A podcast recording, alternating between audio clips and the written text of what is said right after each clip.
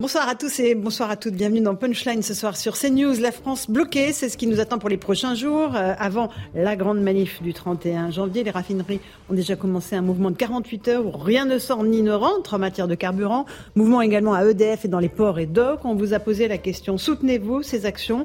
Vous êtes 58% selon un sondage CSA pour CNews à dire non au blocage, même si vous êtes hostile à la réforme des retraites. On en débat ce soir. Et puis les Occidentaux se sont accordés pour livrer des chars lourds à l'Ukraine, mais la France pour l'instant n'a pas décidé de livrer des chars à Leclerc. Pourquoi? Les réponses à 17h30 du général Vincent Desportes. Voilà pour les grandes lignes de nos débats ce soir. Ce sera juste après le rappel des titres de l'actualité de 17h et c'est Mathieu Devez qui est là pour CNews. Mathieu.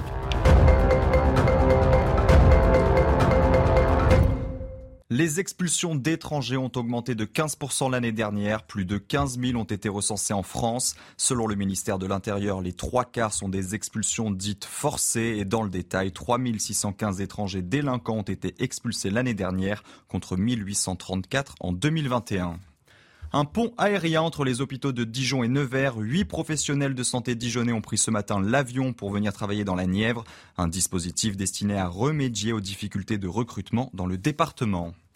Un réacteur reconnecté après 17 mois d'arrêt, le réacteur 1 de la centrale nucléaire de Sivo, c'est dans la Vienne, a été reconnecté hier soir au réseau électrique. Il était arrêté depuis août 2021 en raison notamment d'un problème de corrosion sur des conduites servant à refroidir le réacteur en cas d'urgence. Un sacristain a été tué hier et un prêtre grièvement blessé dans une attaque à la machette dans deux églises d'Algeciras, c'est dans le sud de l'Espagne. Un homme a été arrêté. L'auteur présumé de l'attaque était en instance d'expulsion en raison de sa situation irrégulière depuis le mois de juin. Merci beaucoup Mathieu Deves pour ce rappel des titres de l'actualité. Il est 17h01, on est euh, avec Eric euh, Nolot, journaliste et écrivain. Bonsoir Eric. Bonsoir Laurence, Merci bonsoir d'être avec nous, avec une mine euh, magnifique. Hein, évidemment, le soleil des montagnes. Geoffroy Lejeune est là, directeur de la rédaction de Valeurs Actuelles. Bonsoir Geoffroy, bienvenue. Et Eric Revel, journaliste avec son teint de parisien. Voilà. Bah on va se le dire, de citadin. On n'a pas les moyens. À chacun selon ses mérites. Allez, les amis, est-ce que tout va bien? On va commencer par les blocages, hein, parce que ça a déjà commencé. La grosse manif, c'est le 31 janvier, mais d'ici là, il y a déjà des actions qui ont, qui ont démarré. Visiblement, même si les Français sont dans leur majorité hostiles à la réforme des retraites, le blocage, ça, non, ils n'aiment pas trop. Euh, explication de Jules Bedeau et Thibault Marcheteau. À la question Approuvez-vous les syndicats qui appellent à bloquer le pays? Une majorité, 58% des Français répondent non et se préparent déjà à des semaines difficiles. Euh, c'est toujours les mêmes de toute façon qui se plaignent, mais c'est souvent les moins concernés. Donc euh, voilà, moi je ne ferai pas grève, je continuerai à travailler pour eux. Mais euh, voilà, c'est un beau bordel qui s'annonce. on est tellement habitué à ça, surtout au moment des vacances. Au contraire, 41% des Français répondent oui et évoquent la nécessité de paralyser le pays pour faire reculer le gouvernement. Bah, je pense qu'il n'y a que comme ça qu'on peut se faire entendre, que les gens peuvent se faire entendre, parce que sinon ils n'y arriveront pas. Alors je sais que ça embête, euh, bah, ça embête euh, plein, de, plein de gens. Ça me fait espérer ouais, carrément un blocage, un truc qui marque le coup en fait, pour de vrai. Une bonne fois pour toutes. Voilà, pour passer un vrai message. Et puis euh, voilà, on galère une bonne fois et on passe à autre chose, on enlève la réforme. La réponse des Français n'est pas la même selon l'âge des questionnés. Si 60% des 18-24 ans approuvent la demande des syndicats, ils ne sont que 26% pour les 65 ans et plus. Quant à la proximité politique, 70% des Français qui se situent à gauche se disent en accord avec les demandes des syndicats. La proportion est inversée à droite avec seulement 33%. C'est intéressant les réactions des Français, Eric Nolot, parce mm. que y a, allez, c'est bon, on galère une bonne fois pour toutes et on retire la retraite. Et puis ceux qui disent non, les blocages, pas question.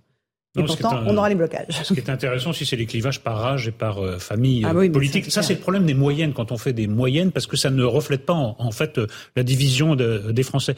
Non, le, le, le gouvernement a a perdu euh, la bataille du récit, parce que le récit c'était il faut absolument faire cette réforme, parce que sinon le système va s'effondrer, on ne pourra plus payer les pensions. Il y a un contre-récit qui s'est imposé, si c'est pas si urgent, on peut attendre, etc. Donc sa seule chance maintenant, c'est que, eh bien, les syndicats, les grévistes aillent trop loin, c'est-à-dire que les Français se disent le jeu n'en vaut pas la chandelle. Pour l'instant, on n'en est pas là. Mmh. Le pourcentage est, moi, je trouve intéressant quand même. Il y a des, il y a quand même une majorité de Français qui dit que tous les moyens ne se valent pas, que tous les moyens ne sont pas bons. Ça va se jouer comme ça se joue beaucoup dans ce genre de grève sur le, sur le plan psychologique. pour l'instant, pour l'instant, ah, rien. C'est hostilité à la réforme. Hostilité à la réforme, ça, je pense qu'on en a pour un moment, et il faudrait vraiment que les syndicats poussent très loin le bouchon pour que mmh. l'opinion se retourne. Je pense que l'affaire est très, très mal engagé pour le gouvernement. Pour le gouvernement? Ah oui Vous pensez qu'il doit retirer sa retraite, sa réforme je, pense qu'il finira par le faire, ou en tout ah. cas à la vider de sa substance. Alors, je ne suis pas sûr que c'est la vie d'Éric Revel, qui lui a fait son plein, parce qu'il a vu que les raffineries étaient bloquées, et il s'est dit... On sait euh, jamais, d'ailleurs, il commence à y avoir des petites euh, Ah oui, des files d'attente, euh, puisque les raffineries sont.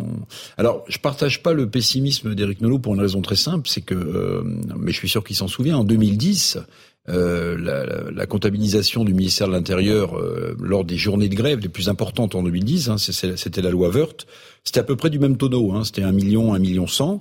Euh, il y a eu des grèves perlées, il y a eu des blocages, il y a eu des grèves à la SNCF, et pourtant à l'époque, Sarkozy, Fillon, Wörth, qui portait la, la réforme, n'ont pas reculé, puisque à ce moment-là, c'était déjà un saut important, hein, puisque l'âge du départ à la retraite passait de 60 à 62 ans. Bon, là, c'est encore un saut euh, supplémentaire de 62 à 60 dans un autre contexte. Vous avez raison parce que là, on additionne euh, les crises, et les difficultés pour les Français. Tout ça est vrai et, et, et pèse. Mais euh, où je partage le, point de, ça va vous sembler un peu bizarre, de la dame à la, à la fin qui ah disait, mais oui, mais je vais vous dire pourquoi. Ah, je vais vous dire, non, non, mais je vais vous dire pourquoi. Parce que les Français que mais, mais non, mais on ne va pas changer. Tout, mais je vais vous dire pourquoi. Parce que en réalité. Euh, je me demande, quitte à mettre beaucoup de monde dans la rue et être contre une réforme des retraites qui est quand même mm. euh, plus ou moins euh, le sens de l'histoire. Eh bien, autant faire une réforme de fond sur les retraites euh, plutôt que des réformes, une réforme où on bouge un ou deux paramètres qui cristallise tout le mécontentement, qui devient une réforme hyper euh, comptable, hyper d'ex... Bah, bah, vous vous retournez votre veste, vous? Non, pas du tout, pas du tout, pas du tout, mais pas du tout. Je vous dis, autant faire, autant faire une 2019. Autant, voilà. Alors faire une 67 ans. Allez. Non, mais pas 67 ans, mais, mais, mais c'est pas ce que dit cette dame. La, la, la réforme, de 2019. Ok. vous voyez, ça, ça aurait été. Mais c'est pas ce que dit cette dame. Ah, mais c'est pas ce qu'elle dit. Mais non, non, mais elle dit.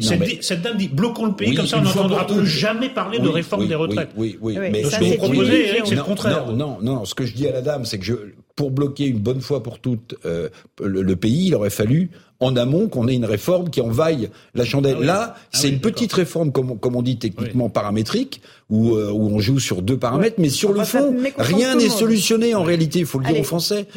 Il y en aura d'autres des réformes. il y en aura d'autres bientôt. C'est ça exactement. Bah, bien sûr. D'ailleurs, on avait hier, enfin hier, euh, en fin d'émission, euh, Laurent Pietraszewski, qui était le ministre qui portait à l'époque cette réforme. Hein. C'était super. Franchement, c'était super. Précis. Alors, il, était très bien, mais par ailleurs, quand on, quand on, lui demande si pourquoi ils ont changé d'avis entre 2019 et maintenant, il a pas trop de réponse en réalité. Mm. C'est vrai que cette réforme, à l'époque, il y avait les syndicats qui étaient opposés, encore que la CFDT était moins opposée qu'elle ne l'est aujourd'hui, et les Français étaient beaucoup moins clivés qu'à l'heure où on parle. Et c'était une réforme de fond. Et c'était une réforme systémique. Elle a été vendue comme ça, en tout cas.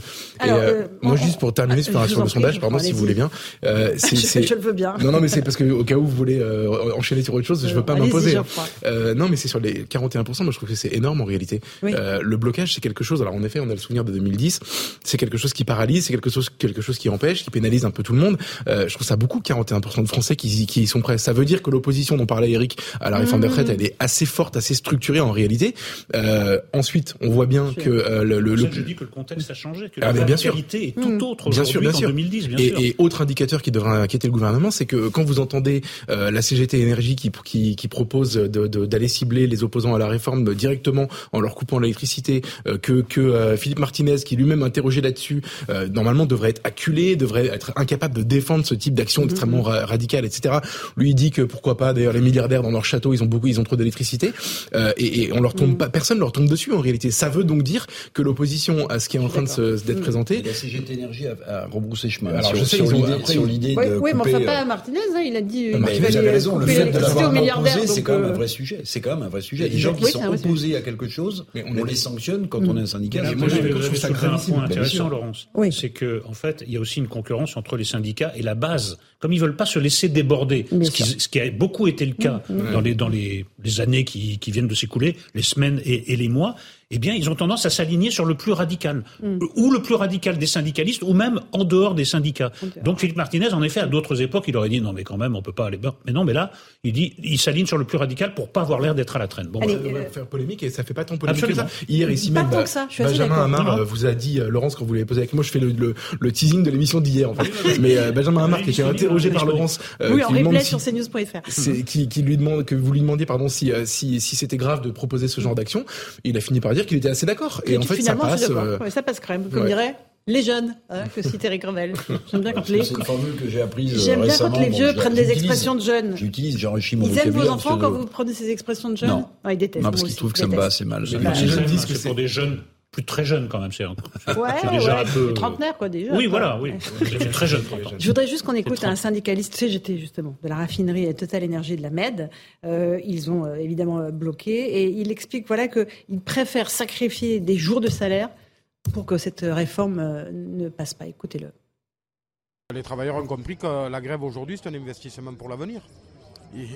Oui, il vaut mieux aujourd'hui sacrifier quelques jours de salaire pour s'assurer une retraite digne, voire parfois s'assurer une retraite tout court parce qu'avec sa réforme, le, gouvernement va priver des milliers et des milliers de travailleurs de la possibilité de partir à la retraite.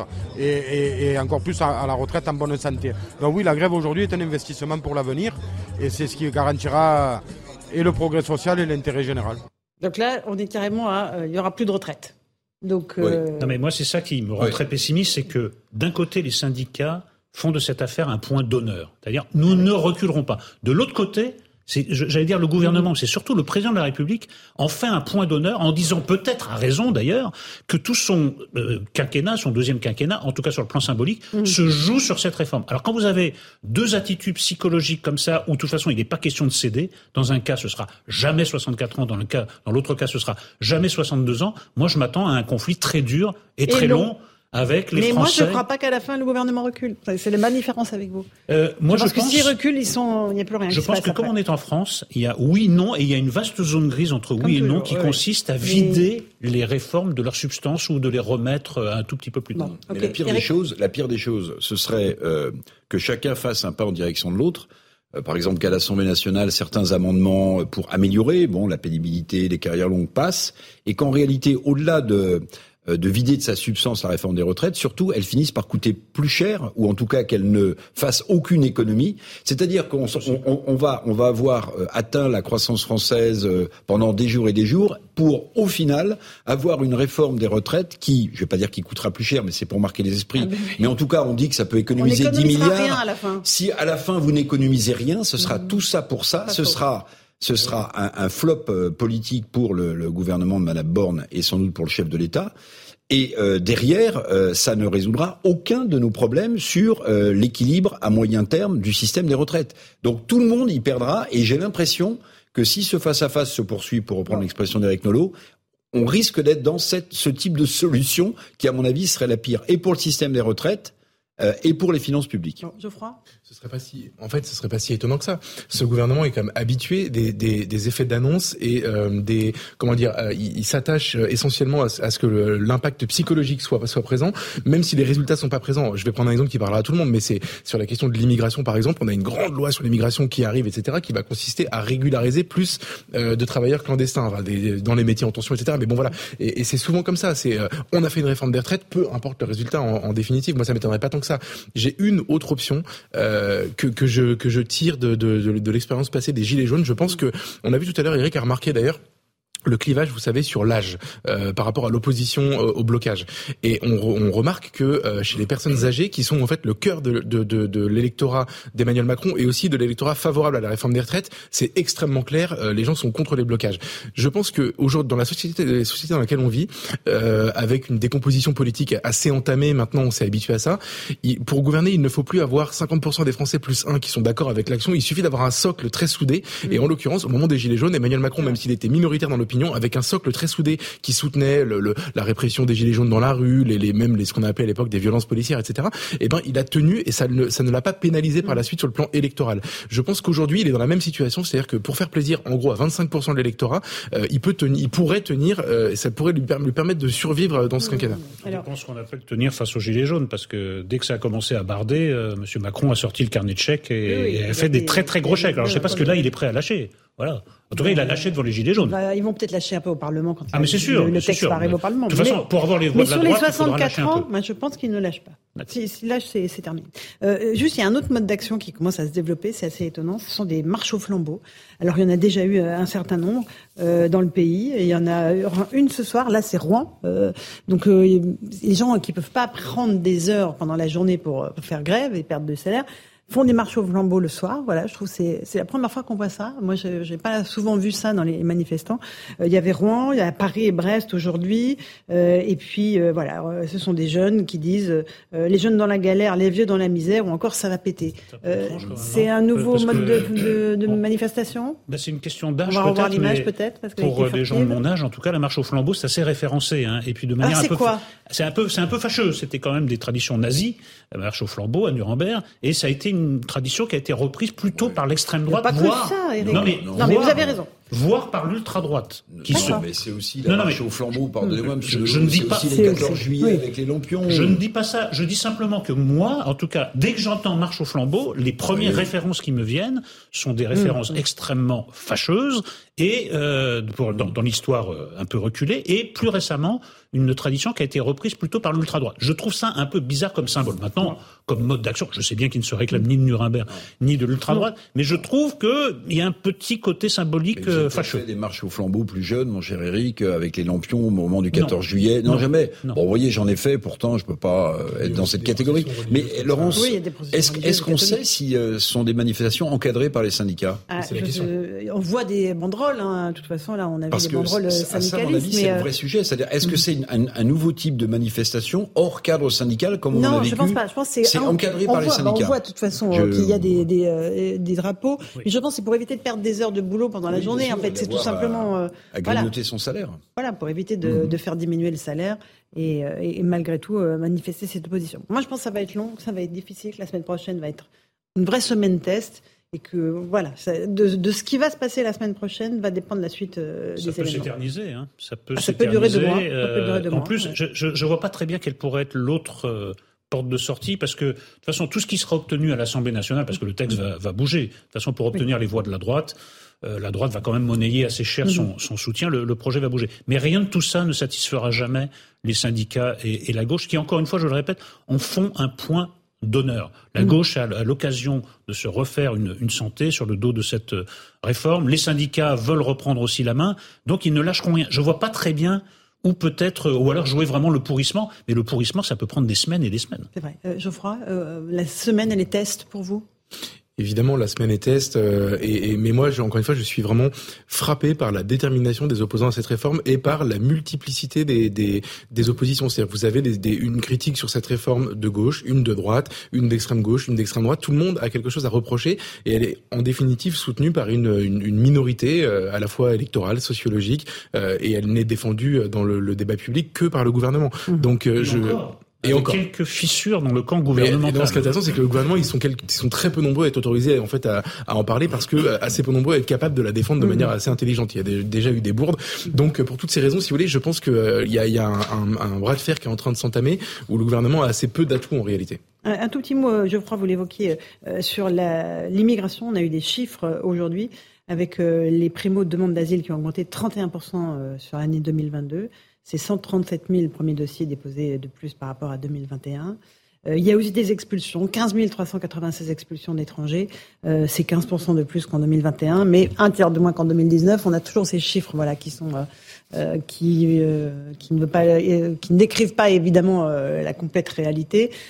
On a le, le, bras de fer sur les retraites. Derrière, il va y avoir le bras de fer sur sur la loi asile et immigration. On est bien d'accord. Mais ça mobilisera moins de gens dans la rue. Ah bah ça il n'y a pas historiquement il n'y a pas de manifestation euh, dans la rue contre l'immigration ça c'est sûr. Euh, maintenant ça c'est pareil. Ça va être très compliqué. Le, le je pense que l'enjeu euh, depuis euh, cet été c'est pour le gouvernement d'expliquer Gérald Darmanin en a fait beaucoup sur le sujet même Emmanuel Macron aussi mmh. d'expliquer que ils ont pris la mesure d'un problème qui, quoi qu'on en dise même si le pouvoir d'achat est plus important même si l'inflation est plus préoccupante pour l'instant etc est un problème qui met assez relativement d'accord les Français en réalité. Il y a une, à peu près trois quarts des Français qui sont d'accord pour dire qu'il faudrait limiter l'immigration dans ce pays. Et euh, et, et, en réalité, euh, il y a un message de fermeté qui, qui veut être envoyé, euh, qui, qui, ne correspond à aucune réalité. C'est-à-dire que, par exemple, c'est le cirque qu'on a eu sur l'affaire de l'imam Iqiyoussen. Vous savez, Gérald Darmanin décide d'en faire un symbole, et on a vécu en direct sur les écrans. C'était la première fois que ça arrivait. C'est pour ça que c'est important de, de, ça a été important de suivre cette histoire.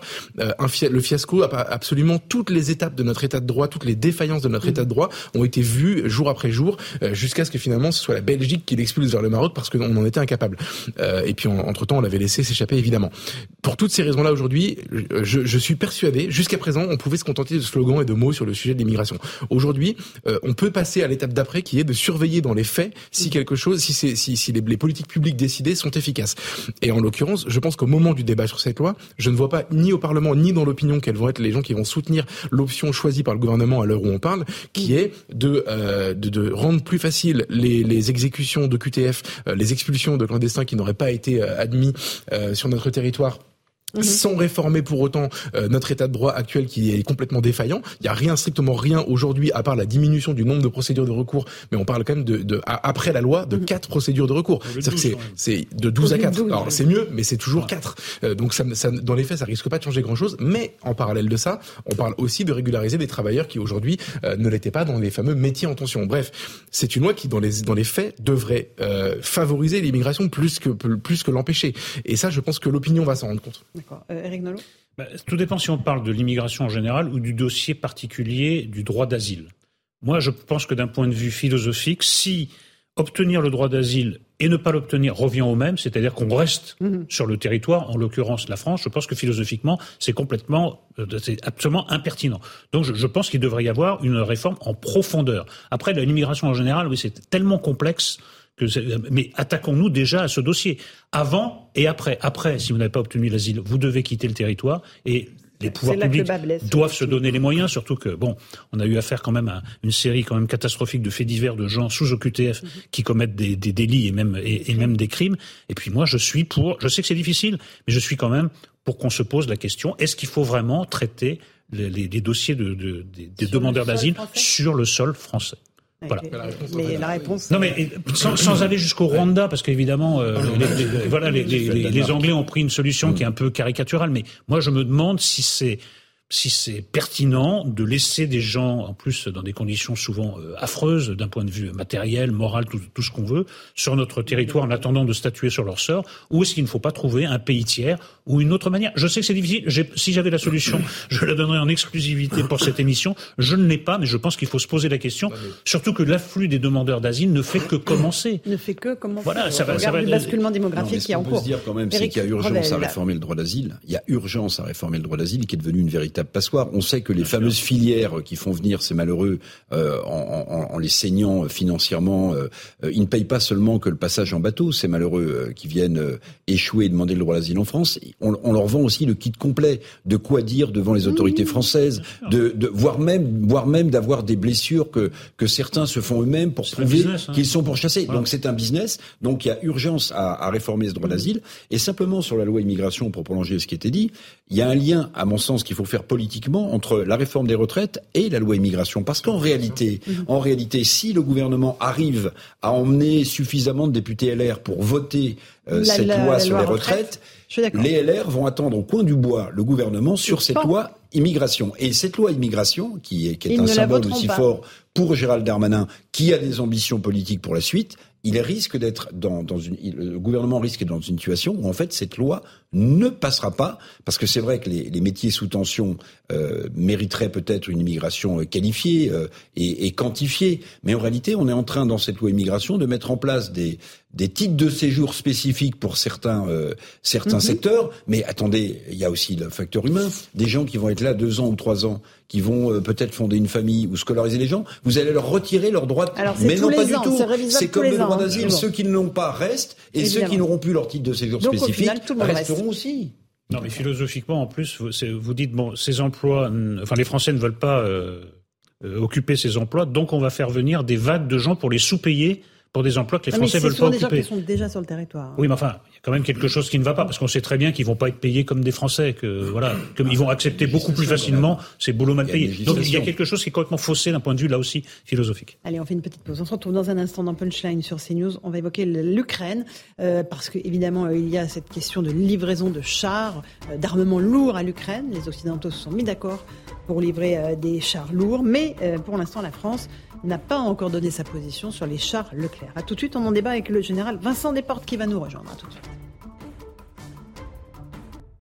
Il est 17h30, bienvenue si vous nous rejoignez à l'instant dans Punchline sur CNews. On a été rejoint par le général Vincent Desportes. Bonsoir général. Bonsoir. Avec qui on va évoquer dans un instant l'Ukraine, mais tout de suite c'est le rappel des titres de l'actualité avec Mathieu Devez.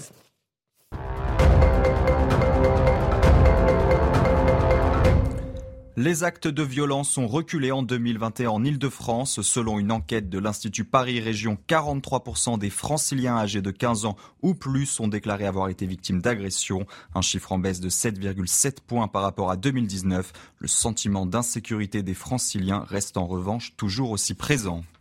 Les services publics sont souvent injoignables lorsque les usagers tentent de les joindre par téléphone. C'est le résultat d'une enquête publiée par le magazine 60 millions de consommateurs. L'assurance maladie est notamment visée sur 302 appels passés pour connaître les formalités en vue d'obtenir ou renouveler une carte vitale. 72% n'ont pu aboutir.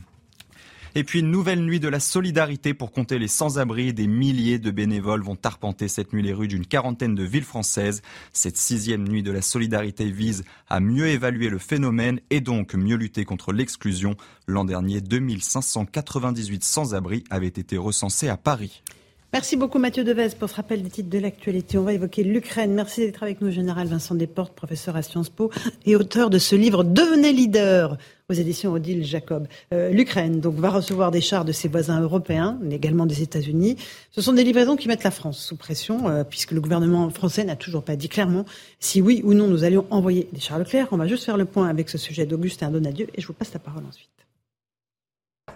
Après les Allemands, autour des Américains d'envoyer des chars à l'Ukraine. 31 chars Abrams qui s'ajoutent aux 14 Léopard 2 promis par le chancelier allemand. Des livraisons d'engins qui pourraient marquer un tournant dans le conflit entre Kiev et Moscou. Et porter la guerre en Russie avec des matériaux occidentaux, là on change de nature de la guerre et on devient effectivement euh, beaucoup plus euh, euh, des co-belligérants, si ce n'est au terme juridique, au terme pratique, on fait effectivement une guerre par procuration contre la Russie. Un risque d'embrasement qui freine la France à fournir des chars lourds comme ses voisins européens. D'autant plus que l'Hexagone n'en fabrique plus et n'en dispose que de très peu, seulement 220 engins contre 1700 pour Berlin. Alors Paris prend son temps, ce qui n'est pas dans l'intérêt de Kiev. Le, temps joue en faveur de la Russie, le temps ne joue pas en faveur de l'Ukraine. Donc c'est cette course contre la montre en vue d'une contre-offensive ou d'une offensive russe au printemps qui est en train d'être menée dans un conflit qui doit rester à l'intérieur de l'Ukraine pour éviter une troisième guerre mondiale. L'Ukraine salue la décision des Occidentaux, mais place la barre encore plus haut en réclamant maintenant des missiles de longue portée et des avions de combat. Du côté des Russes, on dénonce une décision extrêmement dangereuse qui emmènera le conflit vers un nouveau niveau de confrontation. Alors, Général Vincent Desportes, d'abord, euh, est-ce que nous pouvons euh, livrer des chars Leclerc? C'est parce que nous euh, voulons, est-ce que nous pouvons en livrer?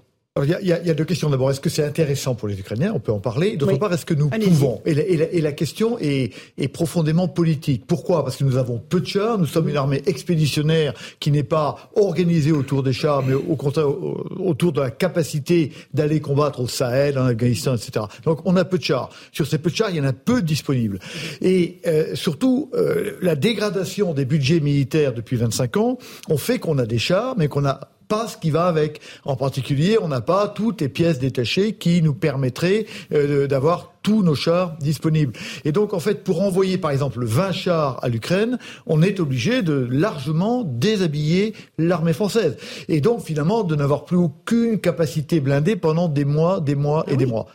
Et donc, c'est une, c'est une décision politique. Le président Macron peut très bien décider de dire OK, la guerre de la France, je la fais en Ukraine et je donne, je donne donc cette capacité blindée à l'Ukraine, mais du coup je déshabille la France. Donc c'est une décision stratégique, mais, mais politique. La, deuxième question, c'est quel intérêt quel, intérêt pour l'Ukraine La difficulté, c'est que si nous en donnons, nous en donnerons quelques-uns, peut-être 10, peut-être 20. Et qui euh, le, le problème de l'Ukraine, c'est qu'elle doit bien avoir des masses de chars compatibles les mêmes, parce que la logistique est très lourde. Vous ne pouvez pas organiser la logistique du Leclerc, la logistique de l'Abrams, la logistique du Léopard. Et que vous ayez dit Leclerc ou sans Leclerc, c'est quasiment la même logistique. Et donc, moi, je ne pense pas, je ne pense pas que ce serait un service à rendre à l'Ukraine que de donner des Leclerc. De la même manière, les chars britanniques vont embêter les, les vont embêter les Ukrainiens parce qu'ils auront une chaîne logistique à mettre. Et donc, ce n'est pas. pareil pour les Américains. Les Abrams, c'est pareil. Oui, c'est vrai. Mais si si les Américains venaient venait à donner 30, 50, 60 Abrams, alors ça représente une masse. Si on a 100 léopards, alors là, si vous voulez, il y a un rapport coût-efficacité qui est quand même qui est quand même bien meilleur. Et donc je crois que la France euh, a tout intérêt non pas à donner ses chars parce que finalement ça aide pas tellement et ça déshabille, mais plutôt à donner ce qu'elle peut faire, en particulier et ce qui est prévu d'ailleurs, des armes antiaériennes, des missiles antiaériens, des euh, de, des, obusiers. César, euh, etc., si vous voulez. Et donc, tout le monde, enfin la plupart, estiment que donner 13 chars à, l'Ukraine, ça n'est pas lui rendre service. Par mm. contre, c'est déshabiller profondément la France. Donc, je crois qu'il faut faire autrement. Nous avons donné des dissercés qui sont aussi des chars, et c'est d'ailleurs pour ça. C'est les, les AMX-10, c'est ça? AMX-RC. Et c'est bien parce qu'on a donné ces chars-là que nous avons lancé le mouvement. Mm. Et ce mouvement a été, a été suivi. Et je, je, je, je crois Donc que. on se retrouve un peu piégé. C'est-à-dire qu'on a commencé à donner les AMX et maintenant il est Leclerc, puis demain on va nous demander autre chose. Non, mais vous avez, logique. Vous avez, raison, parce qu'on est dans une espèce d'engrenage, parce que la guerre elle est comme ça. La, guerre elle est vers une montée aux extrêmes. C'est pour ça que cette guerre ne doit pas être, c'est pas celui qui aura la plus grosse. Est-ce que toi tu donnes des léopards, qu'on mette une note de clair? C'est pas raisonnable. Mm. Il faut se poser la question. La guerre est déraisonnable, il faut la conduire avec raison et non pas avec passion. Et se poser la question euh, en particulier, qu'est-ce que je veux faire avec ces armes-là et jusqu'où je dois aller avec ces armes-là. Vous savez, l'important c'est de définir le but politique, politique à notre niveau euh, européen, qui n'est pas encore clairement défini aujourd'hui. Alors, Eric Revel, En général, euh, un, char comme le Léopard 2, c'est très lourd, c'est 64 tonnes, je crois. Ça roule à 70 km/h. Ça fait du défensif, mais ça fait du offensif aussi. On peut l'utiliser sur une, une initiative offensive. Ma question est la suivante. Dans le sujet, on voyait que le président Zelensky demandait maintenant des missiles de très longue portée, 5000 km, c'est-à-dire qui touchent n'importe quel endroit, y compris Moscou. Il demande de l'aviation de, chasse. Est-ce que l'engrenage dont, l'engrenage dont, vous parliez euh, à l'instant, euh, on n'est pas déjà dedans Parce qu'un char comme cela, ces chars-là, ne sert pas qu'à défendre un territoire, ils servent aussi à, à, créer une offensive.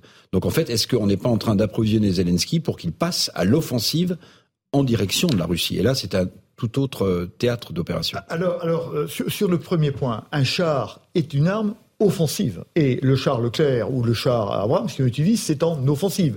Mais la meilleure défense est dans, est, est, dans l'offensive. Bon. Et ce que savent bien faire ces véhicules, c'est du combat euh, tournoyant. il n'est pas en l'air, mais il est là, etc. Et c'est du combat offensifs. Si on les utilise en défensive, on ne les utilise pas comme il faut le faire. Alors, est-ce qu'il faut que les Ukrainiens attaquent vers la Russie? Oui. Le problème, c'est jusqu'où? Qu'ils aient une légitimité à récupérer les 15% de leur territoire qui, qui, ont été tout à fait illégalement par rapport au droit international, qui est occidental d'ailleurs, volé par les Russes, ça, ça me paraît normal. Mais le problème, c'est jusqu'où faut-il aller? Mmh. Moi, je crois que l'objectif doit être clair. On ne, on, on, on ne décide d'arrêter la guerre quand on est belligérant que quand on n'a plus aucun espoir de gagner. Et je crois qu'il faut se fixer comme objectif raisonnable, il faut, il faut que M. Poutine ait la certitude de ne plus pouvoir gagner. Actuellement, il ne l'a pas. Et je crois que c'est ça. Aller plus loin, ça me paraît extrêmement dangereux. Et c'est pour ça que non seulement il faut l'acculer à, à avoir la certitude de ne pas gagner, mais en même temps, il faut qu'il ait une branche à laquelle se raccrocher. Il y a deux branches possibles. Il y en a une qui s'appelle le nucléaire. Je perds, alors je tire nucléaire. Et ça, c'est la Troisième Guerre mondiale. Ou alors, il y a un projet de paix que l'on peut construire et qui peut apparaître comme favorable. Me donnez-vous, madame, deux minutes pour parler un peu histoire. histoire. Parce que les guerres ne se ressemblent pas. Mhm. Mais l'exemple de la guerre de 14-18 est très intéressant. Pourquoi? Est-ce que les Allemands arrêtent de faire la guerre ou décident d'arrêter de faire la guerre en octobre? C'est pas parce qu'ils sont battus. Parce qu'ils sont, ils reculent. Mais ils peuvent reculer comme ça jusqu'à Berlin. Ils le feront 20 ans plus tard. Donc ils vont reculer parce qu'il y a deux raisons. La première, ils, ils comprennent qu'ils ne peuvent plus gagner. C'est fini. Mais en même temps, on se rappelle qu'en janvier 1918, en janvier 1918, le président Wilson a fait un projet de paix qui s'appelle les 14 points du président Wilson, qui est balayé par les Allemands en janvier, parce qu'en janvier, on est juste après, après la paix de Brest-Litovsk, les Allemands peuvent regrouper leurs armées et pensent gagner. Et lancent une grande offensive pour la paix, c'est le nom d'offensive allemande, qui va être arrêtée par les Alliés à partir du mois de juillet. Et à partir du mois de juillet, on les repousse.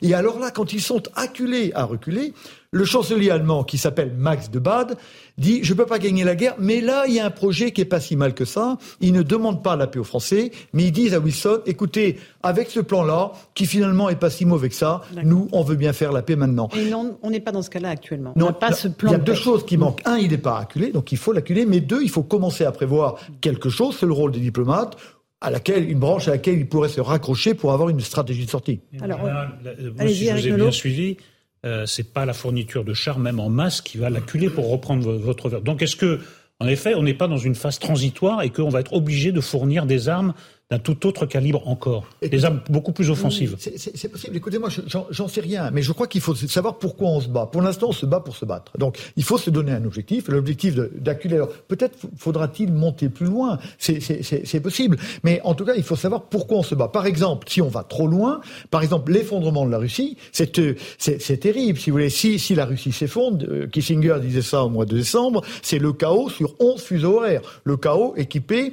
de 6000 têtes nucléaires le chaos avec le Tatarstan qui cherche déjà à se dégager de la Russie, et avec la, mm. donc la guerre en Russie, la guerre autour de la Russie, les démarches impériales qui reprennent, la Chine qui traverse le fleuve Amour et qui va se saisir des républiques orientales, la Turquie qui devient ottomane et qui va se saisir de la Crimée, parce qu'après tout, la, la Crimée, elle, elle était turque, l'Arménie qui disparaît dans cette affaire-là. Donc on voit bien. Un scénario catastrophe que vous nous décrivez. Mais, mais oui, c'est un scénario catastrophe. D'où la. Mais oui, mais ça peut arriver, mais ça mm. peut arriver. D'où la question ok, qu'est-ce que je veux à la fin de cette guerre? Et jusqu'où ne dois-je pas aller trop loin? Par exemple, c'est un exemple, mais qui peut arriver, le scénario yougoslave pour la Russie, c'est-à-dire je m'effondre, je m'éclate, c'est la guerre, c'est le pire pour l'Europe et pour la paix dans pour la paix en Europe pendant 20 ans, bien sûr. Donc c'est pour ça que on ne réfléchit pas à la paix, il faut réfléchir à la paix, savoir ce qu'on veut obtenir. Absolument. Alors je ferai les jeunes. Bah, moi, je trouve ça passionnant ce que vous expliquez sur le scénario catastrophe, mais vous avez dit à la fin, euh, pour nous, pour les Européens. La question, c'est est-ce que c'est un scénario catastrophe pour les États-Unis? Et, et, en fait, ma question sous-jacente, c'est euh, est-ce qu'on n'est pas pris dans un engrenage euh, aujourd'hui ou dans une surenchère, comme vous disiez tout à l'heure, euh, qui vient de, de, Washington, à laquelle les, les, les, pays occidentaux souscrivent quand même, j'ai l'impression, en tout cas par paresse intellectuelle. On n'a pas le sentiment d'une pensée européenne sur le sujet, et j'ai l'impression dans ce qui s'est passé sur l'affaire des chars avec les Allemands qui sont un peu fait forcer la main, et nous qui avons maintenant une pression sur les épaules, avec en plus les demandes de Zelensky qui sont de plus en plus outrancières. Euh, Zelensky qui, il y a quelques mois, disait... Il euh, demande à défendre son pays, je crois. Enfin, attendez, il y a une différence hmm. entre défendre son pays et demander ah, des avions, et, euh, et, il a quand même... de 5000 km, et il a... pas, pas pour... Bah, et il a expliqué il y a quelques mois que son objectif était maintenant de tuer tous les soldats russes. Tous les soldats russes. Donc il y a quand même ce personnage un peu inquiétant. Ma question c'est est-ce qu'on est vraiment libre de nos, de, de est-ce qu'on défend vraiment nos intérêts dans Je crois que le personnage inquiétant c'est peut-être euh, d'abord Vladimir Poutine. on est d'accord. Oui, mais non, non, mais c'est important de le dire. Tout le monde est d'accord là-dessus. on l'a tous dit dès le début. Vous avez rappelé d'ailleurs que, que euh, ce qu'il avait fait était parfaitement illégal. Il s'est mis voilà, pas de problème. Mais Zelensky a aussi un aspect inquiétant. Je suis désolé. Non, mais alors, il y a deux choses, il y a deux choses différentes. Deux réponses à votre, à votre, à votre question. La première, c'est un drame de voir que l'Europe n'existe pas. Dans cette affaire de chars, on y va un peu à droite et finalement on demande aux grands parrains, les États-Unis, est-ce qu'on peut donner des chars? Moi, je trouve que c'est dramatique. Et une des grandes victimes de cette guerre, c'est l'Europe. On ne peut pas dire le contraire. Maintenant, sur le premier point, soyez rassurés. Les Américains, l'Ukraine, ça les intéresse pas tellement. Ce qui les intéresse, c'est eux-mêmes. Et cette guerre est en train de servir les intérêts américain. Elle rapporte financièrement, stratégiquement, politiquement aux Américains, qui sont les grands gagnants de cette guerre, mais à condition qu'elle reste contenue. Et c'est bien pour ça, d'ailleurs, qu'ils ne donnent pas tous les types d'armement. Donc ne vous en faites pas. Quand ils penseront que la guerre dépasse leur intérêt, il y aura plus d'armes. Ça va s'arrêter. On dit, que la reconstruction, bon, et je mets de côté la souffrance du peuple ukrainien en ce moment, et aussi des soldats russes, mais on dit que le chantier de reconstruction de l'Ukraine, ce sera le plus important depuis la Seconde Guerre mondiale. Ça veut dire qu'il y a des enjeux il y a des enjeux financiers très importants. Je vais être extrêmement cynique. Mais envoyer du matériel qui coûte cher pour les Américains ou pour les Allemands, c'est aussi une forme, pardonnez ce mot, il est horrible, d'investissement et, et d'attente de retour sur investissement. C'est-à-dire qui va reconstruire l'Ukraine ensuite Sinon, les Américains. L'Irak, c'était des sociétés qui étaient très proches des Bush. On s'en souvient très bien. Eh bien là, on voit bien que dans la reconstruction euh, en Ukraine, il y a déjà ces marchés qui sont en train d'être repérés analysé par les différentes puissances et les différents groupes. Bah, vous avez, pas, vous avez parfaitement raison, vous avez parfaitement raison, mais tout ça joue. L'Amérique, elle, gagne tous les matins euh, en termes d'armement, de, enfin de, de contrats d'armement depuis les Européens, vente de blé, vente du GNL. Voilà, elle, elle, gagne, elle gagne sur tous les plans. Mais et, en reconstruction, elle va évidemment gagner, à condition que cette guerre ne dépasse pas les, les limites. Ils en ont bien conscience. Je vous rappelle qu'ils sont rentrés contraints et forcés dans cette guerre, et que pendant trois quatre jours, on savait pas. Puis tout d'un coup, ils ont compris qu'au fond, cette guerre ça leur rendait service. Donc ils ont aidé l'Ukraine, c'est bien moralement et puis c'est bien pour eux. Mais là, cette guerre, ils ne la laisseront conduire que jusqu'où ils mmh, voudront bien. Et à partir du moment où cette guerre deviendra dangereuse pour eux, ils la feront Arrêter, les généraux, ils ont été les premiers à voir ce qui se passait à la frontière avec les troupes, euh, les manœuvres des troupes russes. Honnêtement, euh, nous autres Européens, n'avions absolument pas vu ce qui se passait. Ou alors on n'en avait pas tiré les bonnes conclusions. C'est eux qui ont vu les 150 000 soldats massés dès, euh, dès la fin du mois de janvier. Non seulement nous ne l'avions pas vu, mais il y avait une forme de déni en disant, bah non, écoutez, ils sont en train de se dégourdir les jambes à la frontière, rien ne se passe. non mais, moi, juste une toute petite intervention, je ne voudrais pas qu'on aille trop loin quand même dans le cynisme parce qu'on se bat quand même pour quelque chose de, de, de, de précis. On se bat, euh, c'est facile à dire parce que c'est pas nous qui sommes sur le terrain, mais on se bat quand même contre un pays qui tente d'annexer maintenant l'intégralité d'un pays souverain et qui depuis a commis des centaines, des milliers et des dizaines de milliers de crimes contre l'humanité. Nous nous battons aussi pour des valeurs. Après qu'il y ait des intérêts économiques derrière, ça c'est le propre de toute guerre, le plan Marshall après la, Seconde Guerre mondiale, etc. On ne va pas revenir sur, sur 100 ans d'histoire. Mais simplement, nous nous battons pour des choses très importantes. Si on cède à la Russie sur ce plan-là, rien ne les arrêtera. Aujourd'hui c'est l'Ukraine, demain ce sera d'autres. Et c'est pas pour rien qu'en tête euh, des, des pays belliqueux, il y a les pays de l'Est ceux qui sont au contact, qui, savent, les Pays-Bas, la Pologne, qui savent ce que c'est que. Mais mille fois d'accord avec vous, mille fois d'accord avec vous, mille fois d'accord avec vous, bien sûr. On va juste écouter Robert Ménard parce qu'il est vraiment sur votre ligne. Il était mon invité ce matin et il dit que défendre l'Ukraine, c'est aussi défendre les intérêts de la France. Parce que ce qui se passe là-bas, c'est la défense de la France. Quand on va en Afrique, lutter contre le terrorisme, personne, je n'entends pas un général qui, qui m'explique, ah, on désarme la, euh, la, France. Non, on défend les intérêts de la France en Afrique. Et quand on fournit des armes à l'Ukraine, on ne défend pas seulement l'intérêt de l'Ukraine, on défend l'intérêt de la France en Ukraine. Il y a des guerres qui se passent sur votre territoire, et puis il y a des guerres qui se passent ailleurs. Voilà, on se bat pour la France, je crois. Je suis en total désaccord, pardon. Je sais que vous êtes en désaccord, mais il faut entendre ça. Bah non, mais j'ai entendu, j'ai écouté, j'ai entendu. Euh, enfin, vous venez d'expliquer, euh, général, que pour l'instant, qui a un intérêt dans cette dans cette guerre La Russie a un objectif et elle, elle ne pense pas qu'elle ne peut plus l'atteindre, donc elle continue la guerre. L'Ukraine se défend, donc elle n'arrêtera pas évidemment. Les Américains ont un objectif. Quel est notre quel est notre objectif? Quel est notre intérêt dans cette dans cette guerre? Honnêtement, je pense que notre intérêt, ce serait en tant que Français et européens, ce serait de défendre la paix. Personne ne parle de paix. Emmanuel Macron a tenté au début du conflit d'être un, médiateur, etc. J'ai entendu le pape parler de paix. On va dire qu'il était dans son rôle. Euh, en dehors de ça, et pardonnez-moi, je pense que Eric disait à juste titre qu'on se bat pour des valeurs. Moi, euh, défendre un pays souverain, c'est parfaitement mes valeurs. Défendre la paix également. Et aujourd'hui, et aujourd'hui, la Géorgie, la Crimée. J'entends, j'entends Eric honnêtement. Et puis on a fait beaucoup, bien sûr, d'erreurs d'analyse, etc. Mais aujourd'hui, la paix a disparu. Je suis pas du tout certain que notre rôle ce soit de, de faire en sorte. Vous avez tout à l'heure décrit les, les, les conséquences d'un effondrement potentiellement de la Russie, ça n'est pas notre intérêt non plus. Non, mais, évidemment, évidemment. C'est bien pour ça que on, ne peut conduire correctement une guerre que c'est si on sait ce qu'on doit veut, défendre. Et nous, on veut défendre la paix en Europe et dans le monde. Et, c'est pour ça qu'il est temps d'y penser, d'avoir un projet. Il y a trois choses qu'il faut reconstruire. Il y a d'abord la paix, il faut y arriver, il faut créer les conditions de la paix. Et les conditions de la paix, ça n'est pas que la guerre trans. Ensuite, il faut créer un système de sécurité en Europe qui tienne un certain temps quand même, et plus de 30 ans. Et puis, il faut repenser le système international qui, qui, était en train de se casser depuis depuis longtemps et, et, qui va être là complètement détruit. L'ONU a perdu toute sa crédibilité, l'Europe est cassée, les nations du Sud, le Sud global veulent réapparaître dans le système international. On voit qu'on a des sujets extrêmement importants qui sont liés, qui sont pas indépendants, mais qu'il faut penser. Et pour l'instant, on ne pense pas. On pense calibre des canons. Mm. Eh bien, on ne gagne pas la guerre en pensant au calibre des canons. Anne-Claire Legendre, qui est la porte-parole du Quai d'Orsay, a dit lors d'un point presse, nous ne sommes pas en guerre avec la Russie, aucun de nos partenaires ne l'est. La livraison d'équipements militaires dans le cadre de l'exercice de sa légitime défense ne constitue pas une co-belligérance, parce que c'est là la, frontière, c'est la co-belligérance. À partir de quel moment la Russie, euh, qui d'ailleurs par la voix de Peskov, Dimitri Peskov, le porte-parole du Kremlin, dit attention, là vous êtes en train de, passer les bornes, à quel moment la Russie va nous considérer comme des co-belligérants C'est évidemment une question intéressante, mais la co-belligérance est définie par le droit international qui est rejeté par Poutine. Donc c'est pas le droit international qui va définir ça. Donc à un moment donné, Poutine dira ça c'est intolérable. Mhm. Et à ce moment-là, il dira vous êtes co-belligérant. Pour l'instant, les chars c'est sûrement supportable parce qu'avant cinq mois ils feront rien. C'est toujours supportable. Mhm. Mais à un moment, c'est lui qui va évidemment décider de la co-belligérance. Mais quand il décide de la co-belligérance, ça a un impact très fort sur lui. C'est-à-dire qu'il considère qu'il rentre en guerre, lui, avec l'OTAN, mais là, sérieusement. Mm. Et que donc, il faut qu'il aille attaquer l'OTAN. Et euh, les conséquences, on les connaît, elles pourraient être extrêmement dramatiques.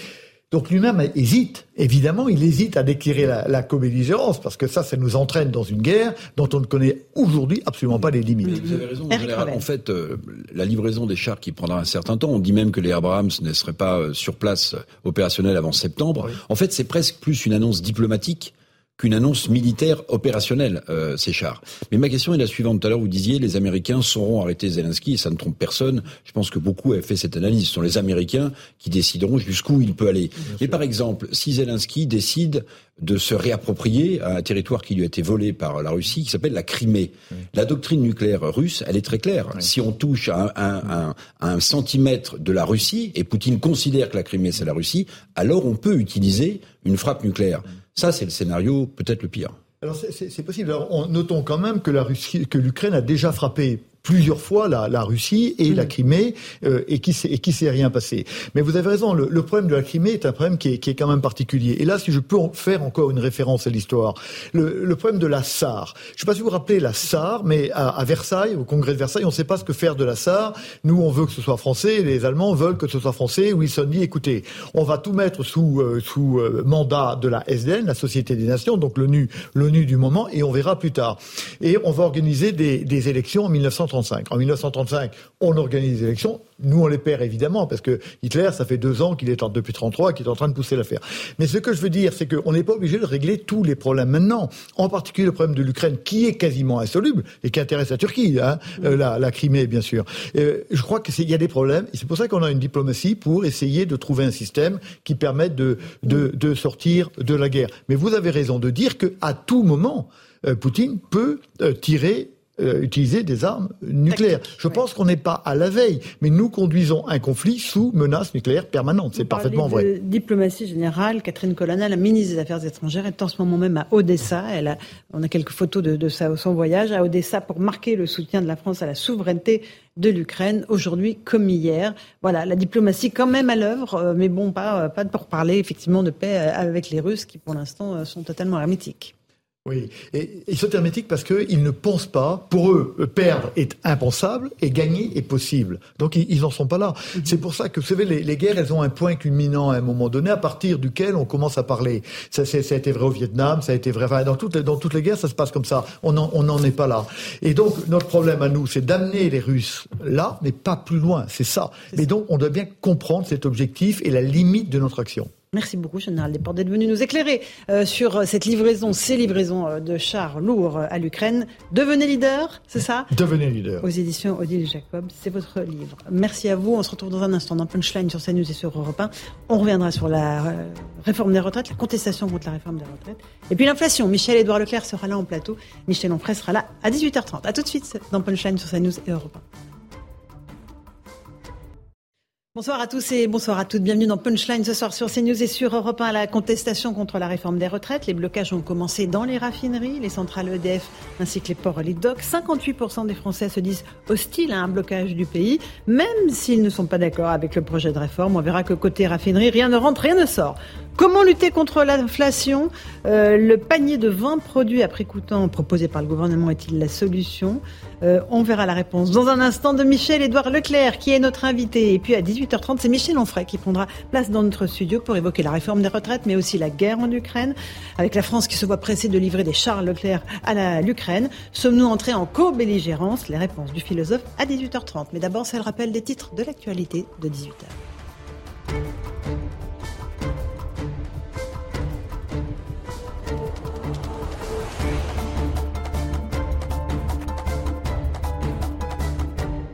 18h sur CNews et sur Europe 1. Bienvenue si vous nous rejoignez à l'instant. La mobilisation contre la réforme des retraites. La grève a repris aujourd'hui pour deux jours dans les raffineries et les centrales EDF.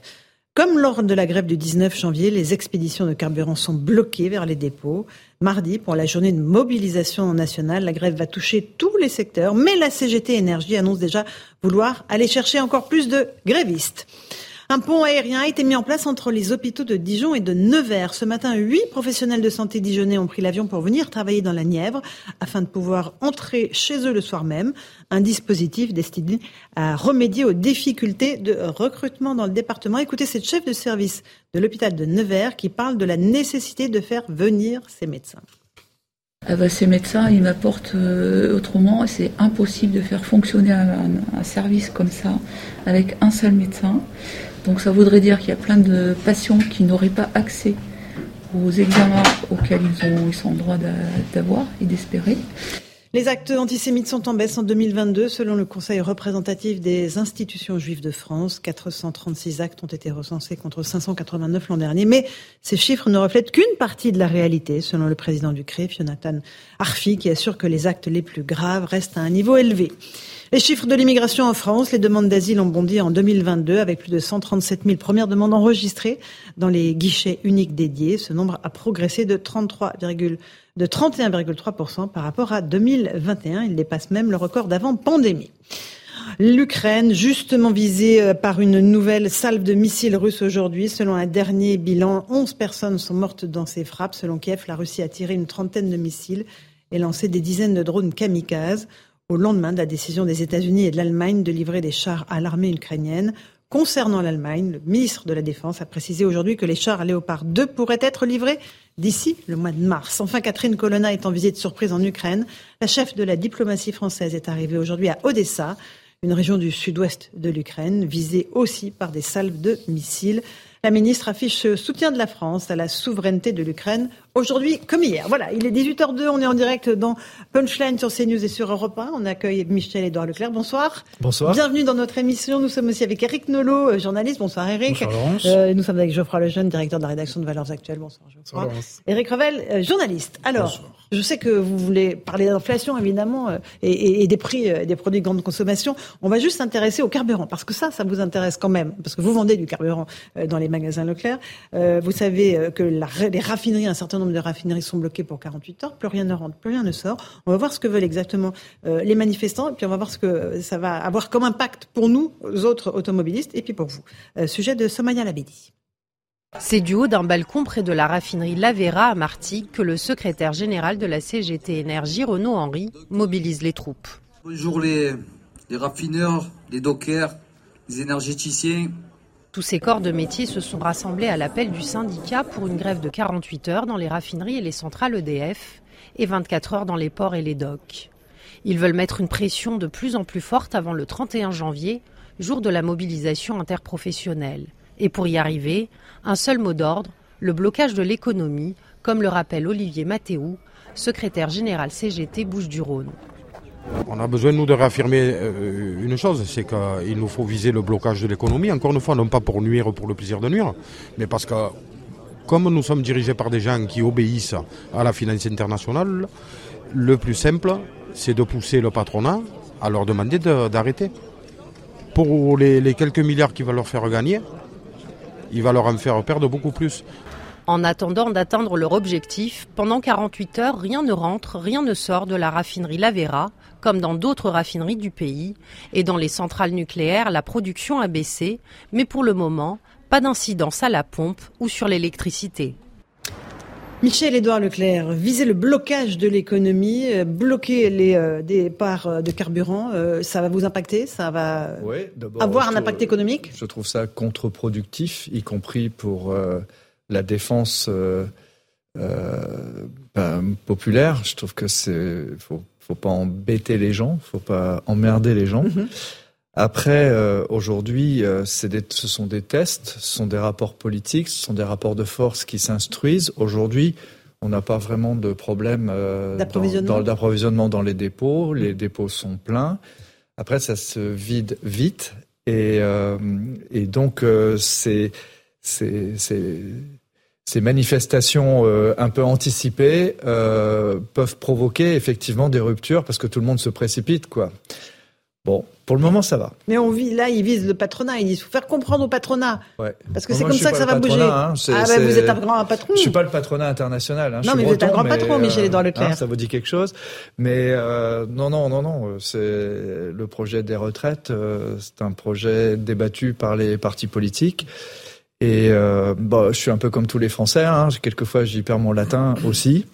Ça n'a pas gagné beaucoup en pédagogie ces derniers temps.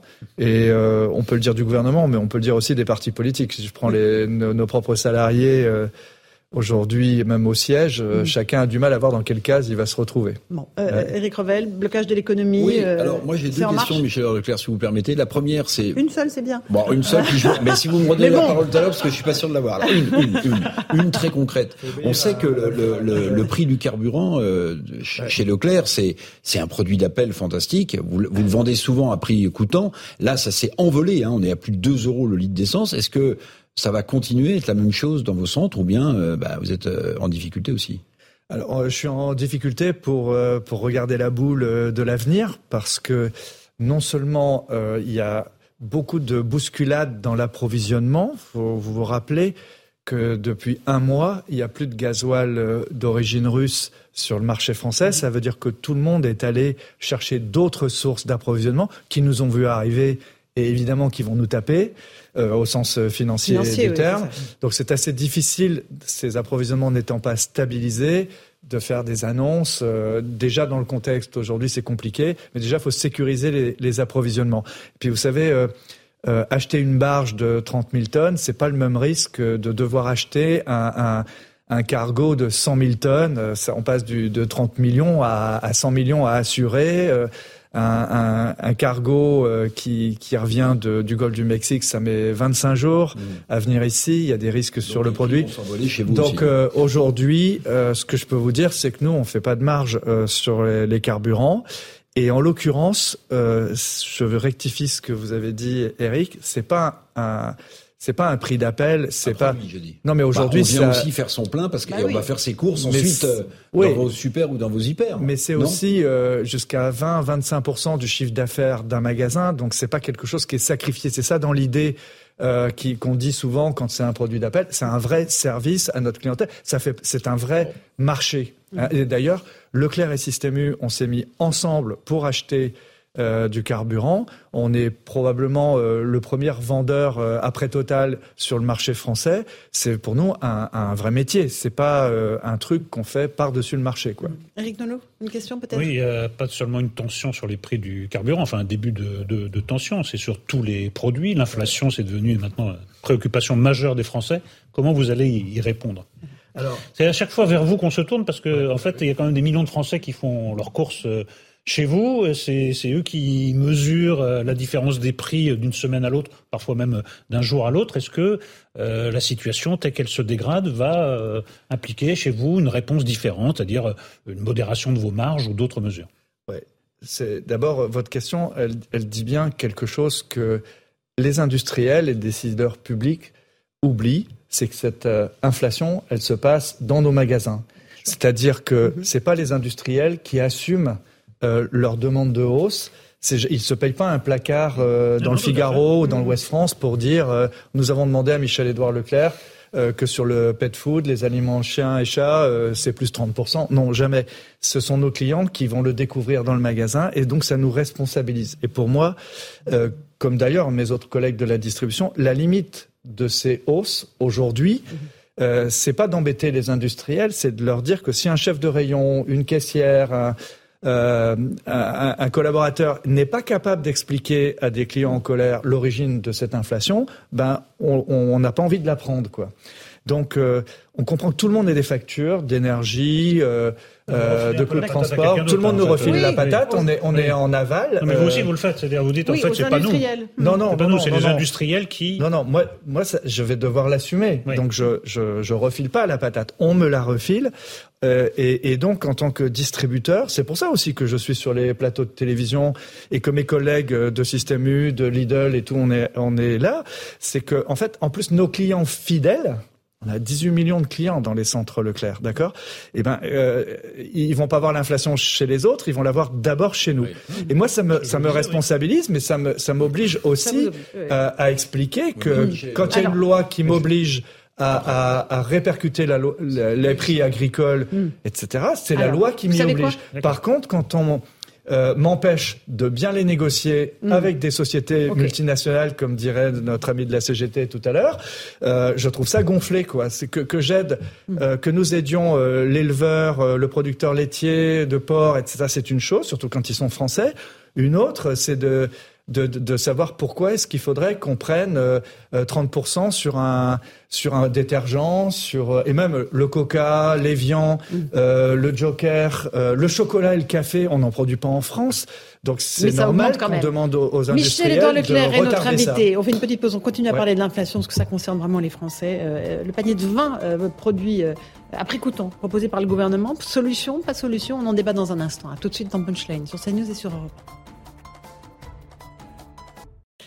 18h15, on se retrouve en direct dans Punchline sur CNews et sur Europe 1 avec Michel-Édouard Leclerc, avec Geoffroy Lejeune, Eric Revel, Eric Nolot. On parle de l'inflation, évidemment, c'est votre cheval de bataille en ce moment. Les prix de l'alimentation ont grimpé de façon phénoménale. Michel-Édouard Leclerc, à quel moment est-ce qu'on va voir le pic de l'inflation? Ça fait des mois qu'on en parle. Le ministre de l'économie nous l'a annoncé à peu près trois ou quatre fois déjà depuis cet été. À quel moment on va y arriver à ce pic? Bah, En tout cas, là, on est en train de négocier. Mm-hmm. Et euh, c'est assez violent parce que nos, acheteurs voient arriver des demandes de hausse tarifaire euh, toutes supérieures à 10%, entre 10 et, même 38, 39%. Euh, évidemment, on voudrait négocier. Le, paradoxe, c'est qu'au moment où on demande à, tous ces commerciaux, industriels et distributeurs de se retrouver, on a jusqu'en février pour se mettre d'accord, il se débat un projet de loi qui dit le temps d'après, quoi. Donc ça démotive beaucoup tout le monde. C'est-à-dire, c'est quoi le projet de loi dont vous parlez Il y a un projet de loi qui dit qu'après février, il y mhm. aura probablement une autre loi. Euh, la question est de savoir si elle est au profit des industriels ou au profit des distributeurs. Mais juste au-delà du débat de fond, ça fait très bizarre d'envoyer deux professions avec euh, euh, l'État qui dit attention, hein, si vous, ça va coûter des sous si vous finissez pas la négo. Mmh. Et, et, donc ça, ça c'est compliqué. La deuxième chose, c'est que nous voulons freiner euh, ce mouvement de hausse et pouvoir négocier donc avec les grandes sociétés euh, multinationales. Ça veut pas dire se taper dessus, ça veut dire décaler les hausses, ça veut dire les rendre mmh. acceptables ou en tout cas accessibles quand même pour pour les consommateurs.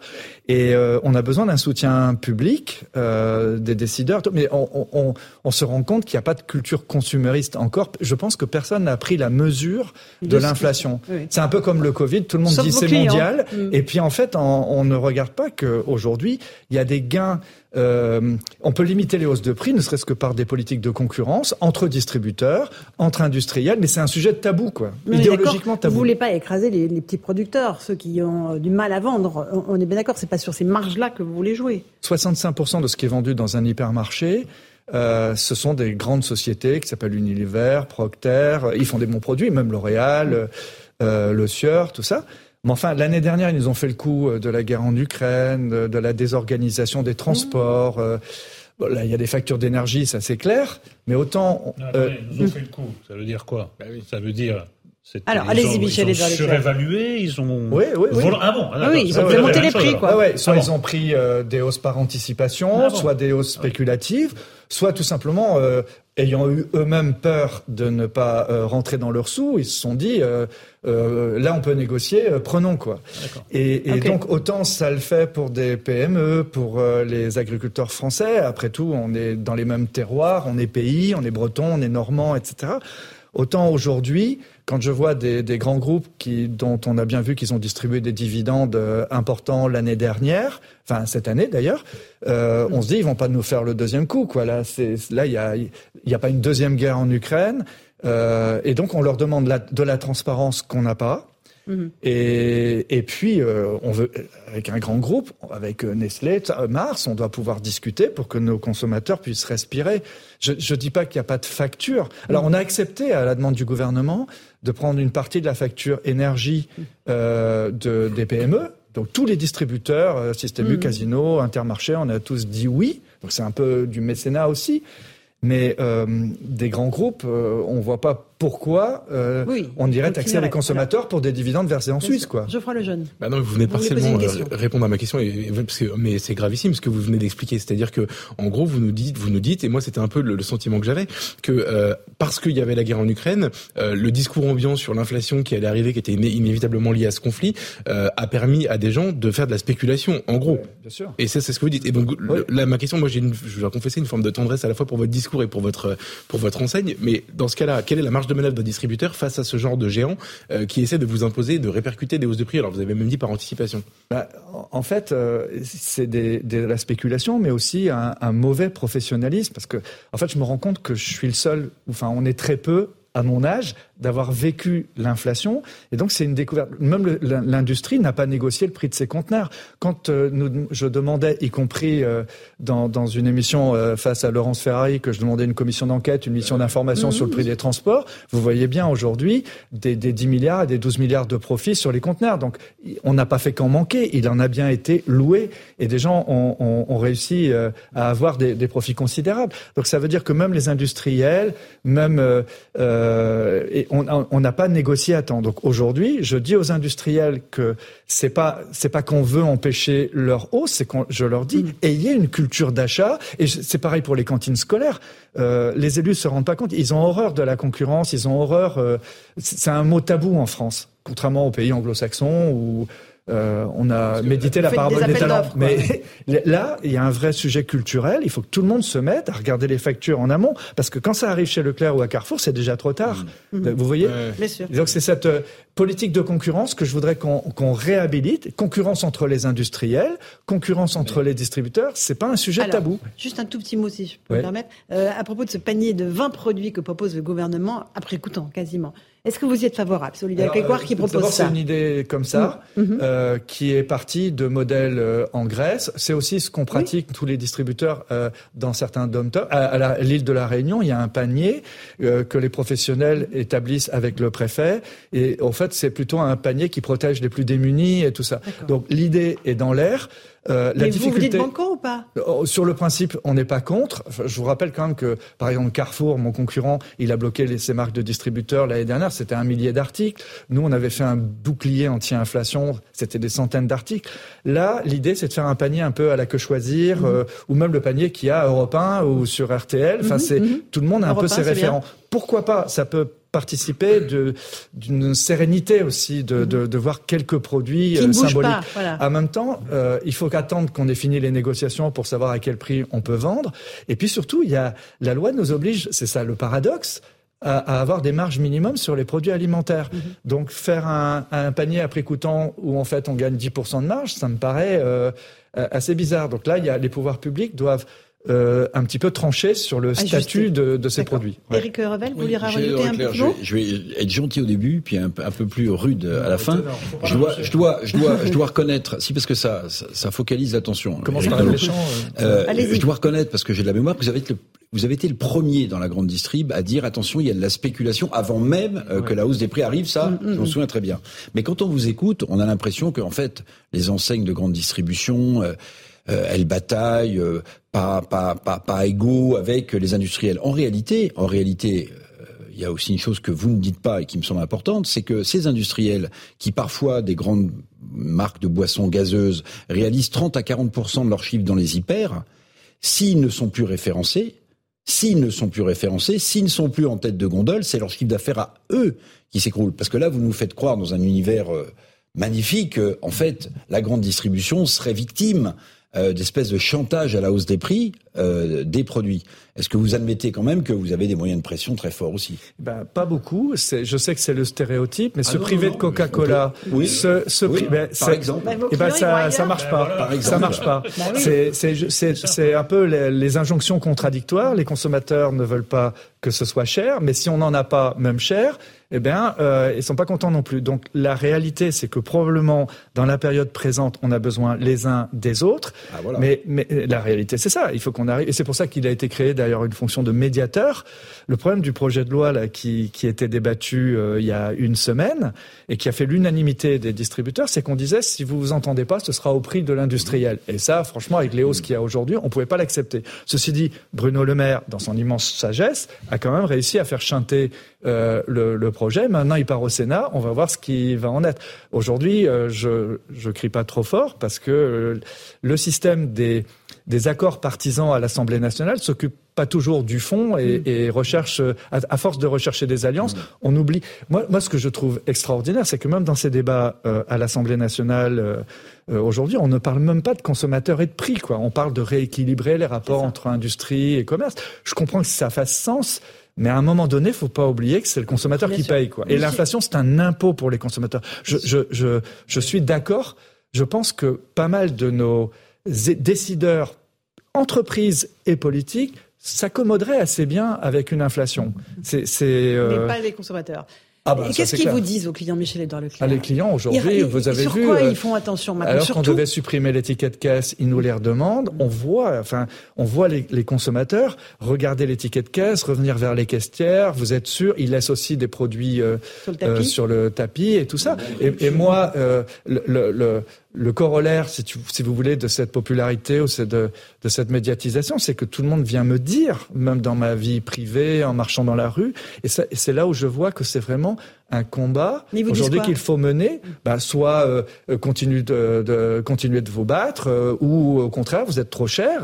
les gens sont sincères, sont directs, sont gentils, mais c'est c'est un vrai sujet, et je comprends pas que les partis politiques, d'une manière générale, n'est pas euh, un monsieur ou une madame consommation qui disent on, on comprend, qui est cet acte de, de bienveillance, d'écoute. Euh, voilà, et, et, et, moi je milite pour ça. Je n'essaye pas de taper dans le tas. Je dis prenez ce sujet, c'est un vrai sujet. Et l'inflation, c'est, moi j'ai connu ça après les deux chocs pétroliers, enfin de, des années Giscard et après, euh, ça avait pas mal déstabilisé la société française. Je pense que même les, les, les, gilets jaunes, ils sont pas descendus dans la rue pour un sujet macroéconomique. C'était le prix des carburants et c'est et, et, et, et aujourd'hui, on peut descendre dans la rue pour le prix des carburants, ou le prix de l'alimentation. vous voyez, c'est c'est quelque chose qui est tangible pour les consommateurs. Les clients vont retenir notre intervention, c'est que l'inflation contrairement à la présentation qui en est faite, n'est pas une fatalité. Non. Qu'il y a quand même énormément de leviers pour lutter et on n'a pas l'impression que tous les leviers sont actionnés. bah, je vais vous donner un exemple. Aujourd'hui, sur des produits pour euh, animaux, euh, je ne sais plus les marques, vous avez, ils sont deux euh, grands. Euh, sur le marché mondial. Euh, et, et donc, il y en a un qui demande 17% de hausse et l'autre 39%. Donc, moi, je trouve normal de les mettre en concurrence. Vous voyez Et puis, on a des marques de distributeurs. Euh, on est moins fort qu'eux, mais on va. Euh, faut avoir ces marques-là. Les gens sont habitués aux marques. Et euh, ben, ça, ça, ça c'est bien. Et, et, et, moi, je pense qu'on peut gagner déjà quelques points en les mettant en mmh. concurrence. Et même les distributeurs. Mais nous le disons nous-mêmes. Michel Biérot de Lidl, euh, Dominique euh, Schulcher de, de Système U. Laissez-nous entre nous euh, aussi nous concurrencer euh, nous, euh, c'est notre métier. Euh, et là aussi, on peut économiser deux, trois points d'inflation mm. dans une saine concurrence, qu'elle soit loyale, qu'elle soit pas discriminatoire, qu'on nous tape si, si je dis trop souvent ce mot, mais qu'on vienne nous rectifier si on a mm. dépassé la ligne jaune. Mais je pense que l'intérêt du consommateur, c'est que les offres euh, économique se, se jauge, qu'il puisse choisir. Vos marges dégringolent. Allez, un dernier mot, Vos marges dégringolent. Ben, les marges de, de, Leclerc sont, euh, sont amoindries. Oui, bah, oui parce qu'on ne connaît pas en fait le pourcentage de, chiffre d'affaires de, de, des marges. 2,4%. C'est pas énorme. 2,4% de marge nette. Non, même si on supprimait nos marges, c'est pas c'est pas suffisant. Mais la dynamique créée euh, par la concurrence, elle est positive. Donc je vous rappelle que le président de la République a été rapporteur de la commission Attali. Euh, pour les plus anciens, ils savent ce que ça veut dire. Ça veut dire qu'il était militant de la concurrence. C'est lui qui a relancé les Uber, les VTC par rapport aux taxis, les notaires. On a mis la concurrence. Et c'est assez curieux quand vous entendez le discours euh, des politiques au niveau national, dès qu'on parle de concurrence au niveau de la distribution, ils parlent de guerre des prix. Mhm. Et non, d'abord, euh, enfin, d'abord laissons la guerre à ce qui est terrible euh, mhm. et pas très loin de nous. Mais non, la concurrence, c'est sain, c'est de la, de la compétition, c'est comme au sport. Après, il faut des règles, bien sûr, mais aujourd'hui, on pourrait gagner mm. euh, du pouvoir d'achat en, en, étant plus concurrent. Parce que les clients, ils la font jouer la concurrence, ils regardent, hein, ils checkent dans ah, tous les magasins euh, avant de se décider. Les magasins aujourd'hui. Un, un, client qui vient chez Leclerc, il va aussi regarder les offres de Lidl, il va chez Inter, il nous met en Mais moi, je trouve ça, euh, ça, ça, ça, nous rend exigeants, ça nous rend, bah, c'est comme les télés, c'est on, on, on passe de l'une à l'autre, on capte et on est fidèle, on n'est pas fidèle, mais ça fait partie. Ça, ça, c'est vous, vous, le trouvez normal et c'est mm. marrant que quand on parle de mon métier, quand on parle de la distribution, vu de la FNSEA, mm. même vu du Medef, c'est assez bizarre. Il y a une sorte de, de frustration et même sur la culture, quoi. alors qu'on est un vecteur de la démocratisation. C'est Michel-Édouard Leclerc avec ce combat contre l'inflation. Allez, il est 18h30. On fait le rappel des titres de l'actualité sur CNews et sur Europe 1 avec Mathieu Devez.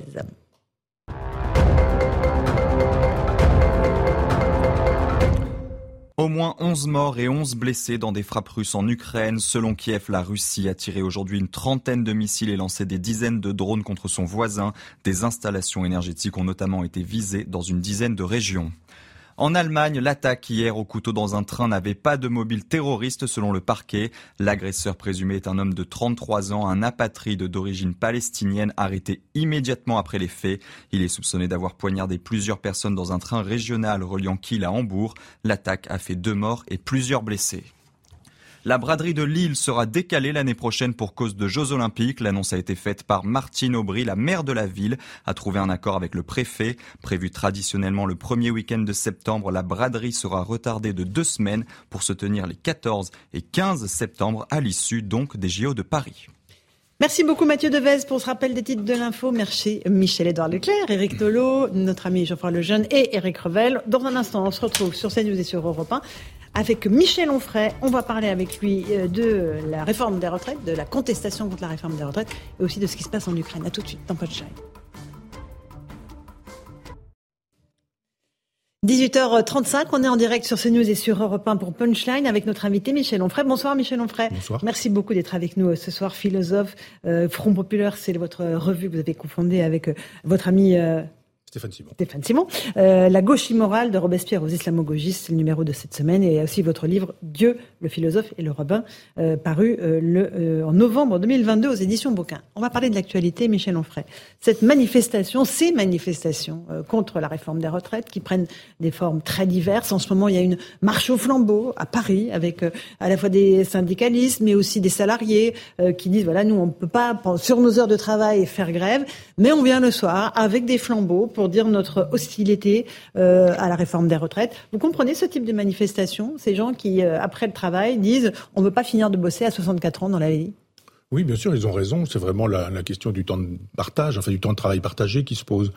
Je pense que les, les, politiciens, les syndicalistes ont des feignants depuis très longtemps. Ils travaillent pas. Ils auraient dû travailler. Enfin, normalement, quand on est de gauche, quoi, on aurait dû penser à ces questions de la retraite, du travail, en se disant qu'est-ce qu'on peut proposer mhm. avec une société qui a complètement changé? Alors peut-être que les, euh, la CFDT a proposé des choses, la CGT aussi, Michel Onfray. Euh, là, je parle des partis politiques. Ce ah, sont les partis, politiques qui font des propositions. Euh, enfin, on sait qu'ils mhm. fonctionnent avec un certain nombre de syndicats, mais et ils ont la, la, la, la, base, les syndicats. Enfin, on peut travailler tous ensemble en se disant, mais le, le travail a changé.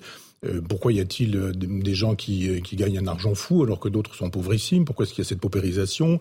Il y a des nouveaux instruments, le téléphone portable, l'ordinateur, on fait des nouvelles technologies, tout ce qui fait qu'il faut repenser le travail et, et, le repenser autrement que de manière jacobine, en disant c'est comme ça pour tout le monde. Mm. C'est-à-dire quelqu'un qui vide des poubelles et quelqu'un qui fait de la neurochirurgie, par exemple, le travail pour lui c'est la même chose. Non, il y a des épanouissements personnels. Moi, je ne veux pas m'engager pour vous, mais je veux dire, moi, je fais un, métier épanouissant, je compte pas mes heures, mm. je vais pas partir en vacances, je vais pas partir en week-end, je vais pas partir à la retraite parce que j'aime mon métier. Mais il y a tellement de gens, et je les comprends, mhm. qui n'aiment pas leur métier, qui sont mal payés en faisant un travail plutôt désagréable, sans paiement symbolique sans salaire véritablement. Ils disent non, on va pas passer notre vie à travailler. Et puis la plupart du temps, avec tout ce qu'on ingère comme saloperie en mangeant des produits euh, industrialisés, on se retrouve avec des cancers, avec des maladies de Parkinson, avec euh, évidemment on vit beaucoup plus longtemps, mais dans quel état? Bah, ça. Donc, y a, La retraite, on n'en profite pas. Euh, on, en profite mal la plupart du temps. Et donc il y a beaucoup de gens qui même il y a une espèce de décompensation quand on arrête le travail, et puis d'un seul coup on voit que mhm. le corps s'effondre. On, on nous a dit vous n'êtes que quelque chose qui dans la société fonctionne. Si vous n'êtes plus dans la société, vous ne fonctionnez plus, vous êtes renvoyé à vous-même. Alors vous rencontrez, je sais pas, votre mari que vous découvrez, votre femme que vous découvrez, votre solitude vous-même qu'éventuellement vous, vous découvrez. Et puis une espèce de décompensation, d'effondrement. Le système immunitaire fait que, et hop, on voit des gens, on se dit, mais même pas profiter de sa retraite. Donc je soutiens absolument tous les gens qui veulent au moins la retraite à 60 ans. Mais quand on dit c'est comme ça qu'on va sauver l'équilibre financier du système, c'est comme ça qu'on va pouvoir revaloriser les petites pensions, vous dites non, en fait, ce n'est pas juste. Cette réforme n'est pas juste. Il faut repenser ça aussi, cette façon de dire ah mais c'était comme ça dans le temps, donc euh, il y a un, incroyable conservatisme sur ce sujet-là. On doit dire mais attendez, il suffit juste d'avoir de l'argent et on peut le récupérer autrement. Mhm. Donc envisageons une autre façon euh, de, de, de, payer les, les, retraites. Cette façon de dire les anciens vont ceci, etc. On sait très bien qu'il y a de moins en moins de gens qui travaillent, qu'il euh, y a de moins en moins d'anciens, que les anciens, la plupart du temps, on les met sur la touche. On leur dit, euh, le paradoxe, c'est quand même de leur dire, vous allez travailler plus longtemps, mais vous allez partir plus vite, et on est mis à la porte parce qu'on cesse d'être performant. Donc on va chercher des, des, jeunes, on va dire, mais vous, de toute façon, on vous donne un chèque, euh, partez, disparaissez, puis après les jeunes, on leur fait un, un contrat léonin, ils sont obligés de, de, de travailler dans des circonstances incroyables. S'ils refusent, on leur dit, vous êtes mis à la porte. C'est-à-dire que repenser le travail pour la gauche, ça aurait dû se faire sur ce terrain d'une espèce d'exploitation généralisée. Il faut repenser le, capital de Marx d'une certaine manière. Il n'y a plus les bourgeois, les prolétaires comme, comme dans le capital, mais il y a un prolétariat qui est terrible. Les jeunes filles qui font des, euh, qui, qui sont à la caisse, les garçons qui livrent, je les vois passer au-dessous de chez moi, l'un de, des, des, pizzas à 11 heures du soir en mobilette et qui doivent être en cours le lendemain, des jeunes filles à qui on propose de, des, des bricolages sexuels pour, euh, ben, parce que les propriétaires disent on peut toujours arranger les choses comme ça. Enfin, il y a un nouveau prolétariat aujourd'hui. Et ce nouveau prolétariat, on n'en parle pas et la gauche ne s'en soucie pas. Donc il faut repenser le travail, repenser la, la retraite et dire attendez, attendez, il y a de l'argent il y a de l'argent. Si vraiment euh, on, veut, on, veut déplacer cet argent pour le replacer ailleurs, on peut très bien repenser les choses autrement. Repenser le travail, c'est très intéressant. C'est une des notions d'ailleurs qui est assez peu abordée dans cette réforme des retraites. Mais quand vous voyez des jeunes descendre dans la rue et dire à 20 ans, euh, nous, on veut travailler moins, on ne veut pas travailler aussi longtemps, ça vous interpelle pas? Vous pensez à ça, vous, à 20 ans?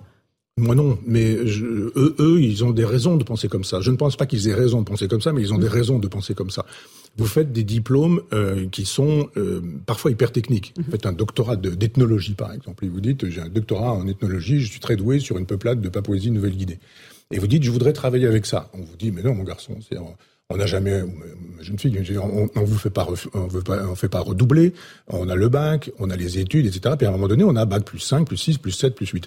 Et on dit non, on a un boulot de boulanger pour vous. On dit, ça va pas. Hein. On a un boulot de charcutier, on a un boulot de serveur. dit, mais non, je suis quand même un universitaire. Moi, je veux être prof de fac. Euh, sinon, rien, quoi. Puis encore, prof de fac, on est mal payé, etc. Donc je comprends qu'on a, on a, on a bercé d'illusions un certain nombre d'enfants qui, à 20 ans, disent, moi j'aimerais commencer par la retraite, mhm. et puis à 65 ans, j'aimerais qu'on commence à me parler de travail, parce qu'il y a une espèce d'inversion de valeur. On a dit d'ailleurs que le travail n'était pas une valeur, une vertu. On a vu Madame Rousseau nous dire que finalement l'oisiveté était préférable. On est compte, professeur d'université qui nous dit qu'il vaut mieux être feignant à la fac que d'être travailleur. Ça veut dire euh, à ces étudiants ne travaillez pas. Mhm. Euh, ce sera pas très utile de travailler. De toute façon, les diplômes vous les aurez. Moi, je suis fils d'ouvrier agricole et de femme de ménage. Le travail était une vertu, c'était une valeur, y compris quand il était difficile et pas forcément symboliquement payé. La France bloquée, c'est une perspective qui nous attend pour la semaine prochaine. Euh, c'était prévisible. Euh, euh, c'est une colère sociale qui monte de toutes parts. Oui, mais vous savez, il y a la jurisprudence de, de l'emmerdeur. c'est une citation. C'est, quand même le président de la République qui a dit à un moment donné que les non-vaccinés, il avait envie de les emmerder. Mm-hmm. Et je pense qu'il y a chez, lui une théorie de, l'emmerdement, comme ça, du genre, si vous n'êtes pas d'accord avec moi, de toute façon, c'est le traitement que je vais vous infliger. Moi, j'ai décidé que... Il, a, il prétend qu'il peut reculer sur cette réforme? Oh ben, il est marchand de tapis. Vous savez très bien quand on achète un tapis, quel prix vous allez mettre, jusqu'où vous allez aller, comment vous allez euh, obtenir le fait que ceci ou que cela. Donc vous avez un certain, nombre de, un certain nombre de, de, choses que vous avez lâchées en cours de route pour dire vous avez vu, on est de bonne volonté, mais finalement le noyau dur, on, on va pas lâcher. Et, et, je pense qu'on va vers un bras de fer, d'autant plus qu'il sait très bien qu'il ne pourra pas se présenter aux prochaines élections et qu'il n'a vraiment rien à perdre et que la violence, ça ne le gêne pas du tout. Et l'idée que des gens soient dans la rue, ça ne le gêne pas du tout. L'idée que la France soit arrêtée, ça ne le gêne pas du tout. Donc d'une certaine manière, quand les syndicalistes disent que c'est lui qui est responsable de tout ce qui se passe actuellement, d'une France bloquée, c'est pas faux. C'est-à-dire que cet homme n'a pas la culture de la négociation. Il n'a pas la culture démocratique. Il a perdu les ah, élections la législatives. Il a été élu démocratiquement, M. Je ne vous le fais pas dire, mais mhm. l'Assemblée nationale aussi. Et mhm. l'Assemblée nationale ayant été élue et ne lui donnant pas raison, il devrait, en tant que chef d'État, je ne dis pas le général de Gaulle, le général de Gaulle aurait démissionné, mhm. mais euh, je, lui, il en est bien incapable. Mais il doit se dire, eh bien, l'outil qu'on m'a donné, c'est cette Assemblée nationale, avec le Rassemblement national et la France insoumise qui existent comme, comme ces deux partis existent. Et à ce moment-là, on fait de la politique avec ce que les Français disent. C'est-à-dire, il est, les, les, Français ne sont pas à son service, il est normalement au service des Français. Et comme il n'a pas compris ça, et qu'on le laisse faire, il continue. Alors, on va écouter juste Jean-Luc Mélenchon, parce qu'il s'est beaucoup exprimé sur cette réforme des retraites. Écoutez ce qu'il dit, euh, notamment notamment à propos d'Emmanuel Macron. eh bien, les deux années qu'ils veulent vous prendre ne feront pas travailler une seule personne de plus. Je le sais bien. Ce sera des chômeurs de plus. Ce sera des malades de plus. Mais ce sera surtout de la vie en moins.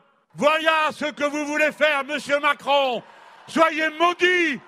Soyez maudits pour vouloir tout transformer en marchandises, tout salir, tout gâcher, tout réduire, tout quantifier. Voilà pour Jean-Luc Mélenchon. Soyez maudits, les, mots ont un sens, Michel Onfray. Est-ce qu'on n'est pas dans la démesure, dans l'exagération? Il est marseillais, Jean-Luc Mélenchon. D'accord. C'est bien. Mais enfin, quand même. Ah, il est Dieu. Et puis au parti, on le lui fait savoir. Donc euh, moi, j'enlève ça parce que je crois que maudire, faut laisser ça à Dieu, mhm. euh, si tant est qu'il existe. Mais le reste, je souscris. Il a raison ce qu'en ce philosophie on appelle la réification, c'est-à-dire la transformation de tout en choses pour pouvoir louer, vendre, etc. C'est le capitalisme aujourd'hui. Et il a raison de dire que on, réifie la vie des gens au quotidien en leur disant vous allez travailler, on va vous exploiter, puis on va augmenter les cadences, puis vous allez être, vous aurez des primes, et ce seront les, les primes, elles ne seront pas dans les, elles ne seront pas comptées ou décomptées dans, dans les dans les retraites, et vous n'allez gagner rien du tout. Et puis de toute façon vous n'aurez pas le choix, puis on n'indexera pas les retraites sur le coût de la vie, etc., etc. Il le dit très précisément. Donc maudire, on connaît Mélenchon, mais mais ceci dit, ce discours m'intéresse l'idée de, de, de, réification, de tout transformer en choses. On le voit bien, gestation pour autrui, etc. Enfin voilà, les enfants qu'on transforme en choses pour pouvoir louer des utérus, vendre des enfants. Le capitalisme, c'est ça. Tout est susceptible d'être vendu, mmh. échangé, troqué, etc. Et la vie d'un homme, euh, son temps de travail, tout ça, c'est effectivement réifié. Et, je souscris à ce qu'il a dit. J'aimerais qu'on évoque euh, la situation en Ukraine. Hum. Il y a beaucoup de tensions et de pression sur la France pour livrer des chars lourds, des chars Leclerc. Euh, pratiquement tous les autres pays euh, européens sont en train de livrer, qui des chars Léopard, qui des chars Abrams pour les Américains. Est-ce que vous avez l'impression qu'on est en train d'entrer dans une nouvelle phase de cette guerre où la Russie a envahi l'Ukraine il y a pratiquement un mois, un an désormais? Alors je vous rappelle que la télévision a décidé que ça faisait un an. Moi je vous rappelle que février pour, euh, non, non, très précisément, 2014. 2014. Mhm. Donc cette guerre existe depuis beaucoup plus longtemps, c'est-à-dire que presque, enfin 9 ans quoi. Cette guerre existe depuis 9 ans. On ne s'en occupe pas. Puis d'un seul coup, les médias disent on va s'en occuper et ça devient le problème. Ah, d'un seul coup, il s'est passé ceci, il s'est passé cela, il s'est passé des choses en amont avant qu'on en arrive à ça. Clausewitz a, écrit un très gros livre qui s'appelle De la guerre. C'est un manuel de, guerre, de polémologie, comme on dit, qui a servi aussi bien à Lénine qu'à Ho Chi ou à d'autres. Et il dit que euh, la guerre, c'est la politique continuée par d'autres moyens. Mais la guerre, c'est la politique quand on a raté la politique. Je pense que ça fait dix ans qu'on avait les moyens de faire de la politique. Euh, et que le prédécesseur de, de, de, Macron et que le prédécesseur de, de, Hollande étaient susceptibles de faire de la politique. On pouvait faire de la politique. Mhm. Euh, rien n'a été fait pour que la politique soit faite. Moi, j'aime beaucoup le métier de diplomate. Je pense que ces gens intelligents, cultivés, brillants, polyglottes, etc., pouvaient faire un travail considérable. Qu'on pouvait avoir des envoyés. Jean-Pierre Chevènement, je crois savoir, un temps, était l'envoyé de, d'Emmanuel Macron euh, auprès, de, auprès de Poutine. Il y avait des choses à faire avant la guerre cette façon de bombarder les populations. Nous entrons en guerre. Mhm. Il y a vraiment que Macron, qui est un penseur du en même temps, pour nous expliquer qu'on fournit des armes de guerre et en même temps, on n'est pas des co-belligérants. Mhm. Mais bien sûr tout que si. Le dit. Biden le dit, tout le monde le dit. Tout le monde a très, très peur d'entrer en, conflit direct avec la Russie. Mais nous sommes en, conflit. Alors pour l'instant, Poutine n'a pas encore choisi ni le lieu ni l'heure. Mais si vous rentrez dans une, dans une coalition contre, contre la Russie, il est bien évident que la Russie, à un moment donné, va s'occuper de nous. Alors ils ont des hackers, hein, ils ont des cyber-hackers. Les hackers peuvent faire ce qu'ils veulent euh, en Russie. C'est une espèce de deal avec euh, Poutine. Poutine dit vous faites ce que vous voulez, je vous laisse faire. Trafic de drogue, trafic d'organes, trafic, tout trafic possible et imaginable. Simplement quand j'ai besoin de vous, je vous demande et vous faites le boulot pour moi. C'est-à-dire, on, sait très bien qu'aujourd'hui, tout fonctionne avec euh, les ordinateurs, avec le numérique, etc. Vous pouvez faire des guerres aux hôpitaux, que vous allez arrêter, aux ports, aux aéroports, quand vous serez dans un avion et que la tour de contrôle vous dira ça marche plus, etc. Ce sont des guerres possibles. La cyberguerre est aujourd'hui possible. Il n'y a pas que les chars russes euh, sur la place de la Concorde à Paris pour, pour imaginer une invasion. Il y a la possibilité de gêner des économies, il y a la possibilité de donner des informations, il y a la possibilité d'entrer sur des, sur des serveurs de banque, c'est-à-dire qu'on peut mener une guerre, c'est pas chez Clausewitz, c'est pour cause, mais qui pourrait qui pourrait s'avérer extrêmement dommageable. Vous pouvez, à distance, ralentir, par exemple, une centrale nucléaire, le, le refroidissement d'une centrale nucléaire et de dire, bon ben voilà, Maintenant, euh, dans deux jours, si elle n'est pas refroidie, cette centrale nucléaire, elle est susceptible d'exploser. Vous allez faire quoi? Et, pour l'instant, je pense qu'on va au-devant d'une troisième guerre mondiale, gentiment, ah doucement, à bas ah, Écoutez, euh, Poutine n'est pas du genre à dire ah vous me faites peur avec vos chars, je vais rentrer chez moi, j'ai bien compris, j'arrête. il y a une espèce de surenchère en disant nous, nous, nous, allons donner désormais des armes létales. Il a dit Poutine, nous allons brûler vos chars. C'est quoi brûler? Moi, je, je parle pas russe, mais j'aurais bien aimé savoir quel était ce mot, ce qu'il signifiait. Ça veut dire quoi? Brûler avec une bombe atomique, brûler avec euh, d'autres chars? Il va y avoir des guerres entre chars, etc. Il va se passer quoi exactement? J'ai lu un, texte très intéressant d'Arnaud Klarsfeld qui dit des choses très très intéressantes sur ce sujet. Si l'Europe avait véritablement existé comme une option politique et pas du tout comme une espèce de club économique, euh, euh on aurait pu penser tout ces choses-là. Il y a eu le, format Normandie, il y a eu les accords de Minsk. Tout ça a supposé que on ait affaire à des chefs d'État qui normalement auraient dû imposer cette loi. Elle n'a pas été imposée. On a laissé faire. Donc Poutine a profité de nos faiblesses. Poutine, il est, il est dans un jeu d'échecs avec un autre partenaire qui sont les États-Unis. Je, je, rappelle que ce sont euh, deux puissances qui s'affrontent avec l'Ukraine comme prétexte. Précédemment, Zelensky était un oligarque qui avait détourné de l'argent, qui mettait de l'argent dans les euh, dans des paradis euh, fiscaux. Et on en arrive à cette situation qu'il faudrait défendre absolument la Russie, l'Ukraine. Si on commence à dire est-ce qu'on ne pourrait pas faire un peu de diplomatie, un peu de politique, mm-hmm. imaginer que la paix est toujours préférable à la guerre. Là, immédiatement... Tant que le canon tonne? Pardon? Tant que le canon, canon tonne Tant qu'on fait rien, on, on a rendu tout ça possible. Cette guerre, elle ne sort pas de nulle part. Elle a été rendue possible par l'impéritie d'une Europe qui a été incapable d'exister. Et on voit d'ailleurs aujourd'hui que euh, l'Allemagne décide qu'elle envoie des chars. La France dit ah bon, euh, vous me donnez l'autorisation? Et j'ai vu que le chancelier donne l'autorisation aux alliés s'ils veulent faire pareil, etc. C'est formidable cette Europe qui est pilotée par un Allemand qui nous dit j'ai décidé, si vous voulez, vous pouvez faire de même. Et je tout rappelle le monde attend le go des Américains surtout. Hein. C'est ça la réalité. On est entièrement d'accord. Mm. Il est bien évident que vous avez raison. L'Allemagne attend la feuille de route donnée par les États-Unis. Mais euh, je rappelle quand même que cette guerre coûte 5 millions d'euros aux Français tous les jours tous les jours. Mm. Et quand on nous dit il n'y a pas d'argent pour les retraites, il n'y a pas d'argent pour les pauvres, il n'y a pas d'argent pour remonter le SMIC, on nous dit mais les caisses sont vides, souvenez-vous, la faillite, le Fillon qui nous dit il n'y a plus rien du tout. Là, c'est quoi Un milliard et demi par an donné à l'Ukraine pour mener une guerre qu'on aurait pu éviter en faisant telle sorte qu'on fasse véritablement de la diplomatie et véritablement de la politique. On voit bien que l'Europe, c'est une espèce de, club qui est une qui suppose la vassalisation avec les États-Unis. Les États-Unis font comme toujours, ils font faire des guerres par les autres, ils, ils soutiennent des individus, ils sont toujours là pour que les guerres aient lieu, euh, le moins de soldats possible tués euh, du côté des Américains, mais en même temps on expose on expose les autres et surtout les populations civiles. Je rappelle quand même que cette guerre, elle fait elle, elle détruit des civils. Il y a beaucoup de militaires, mais en même temps on voit aux informations les bombes qui arrivent sur des immeubles. Le cynisme d'un Poutine qui est devenu fou parce qu'on n'a pas été capable de, de, de, de, voir ce qui était susceptible d'être fait dans un esprit gaulien. Je rappelle que De Gaulle voulait une Europe de l'Atlantique à l'Oural et que ça reste un projet politique intéressant. Donc pour vous, il n'y a pas de réveil de l'Europe. On nous parle beaucoup du réveil de l'Europe, de l'Union européenne qui s'est soudée, de l'OTAN, pareil, qui s'est réveillée. Il n'y a rien de tout ça en réalité? Élément de langage, c'est très exactement l'inverse. C'est depuis le Covid, c'est l'effondrement de l'Europe. Vous avez bien vu que quand il a été question de fabriquer des masques, l'Allemagne faisait des masques dans son coin, euh, l'Italie était obligée de demander de l'aide à Cuba. Elle est quand même là, l'Europe. Hein. C'est-à-dire que quand il a eu besoin de trouver des masques, ce sont les Cubains qui sont venus en Italie et pas les, les Allemands qui ont gardé des masques pour eux, pendant que les Français se disaient, mais nous qui sommes très européens... Euh, il y a eu des achats groupés de masques, des achats groupés de vaccins, oui, Michel J'ai eu l'occasion d'en parler avec, avec euh, Hervé Morin, qui est le président de la région, qui m'expliquait qu'il y avait des jeunes de région Normandie, qui m'expliquait qu'il y avait des producteurs de masques euh, dans, dans, la Manche et que ça aurait pu être possible, mais que non, on n'a pas pu parce qu'il a fallu qu'on demande l'autorisation à l'Allemagne, à l'Europe, etc. C'est-à-dire, évidemment, c'est assez problématique de voir cette Europe qui se trouve totalement effondrée, mais qui fait encore et toujours la loi. Et la France, au milieu de tout ça, les Français, est-ce qu'ils sont perdus? Est-ce qu'ils sont désabusés? Est-ce qu'ils sont résignés, au fond? Ils peuvent l'être parce que depuis 2005, il y a eu quand même un coup d'État en 2008, un coup d'État institutionnel. En 2005, les Français disent qu'ils ne veulent pas du traité européen. Et en 2008, le Parti socialiste et les républicains, c'est-à-dire Sarkozy et Hollande, disent vous l'aurez quand même. Et tous les députés, enfin du moins ces députés-là, disent au Congrès, Assemblée nationale et euh, Sénat réunis, ce que vous n'avez pas voulu en 2005, vous l'aurez en 2008 avec le traité de Lisbonne. Donc les gens disent mais ça sert à rien qu'on aille voter, vous nous demandez notre avis, quand l'avis ne vous convient pas, vous le mettez à la poubelle, on va pas se déplacer. 50% des gens ne vont pas voter. Vous avez vu les élections.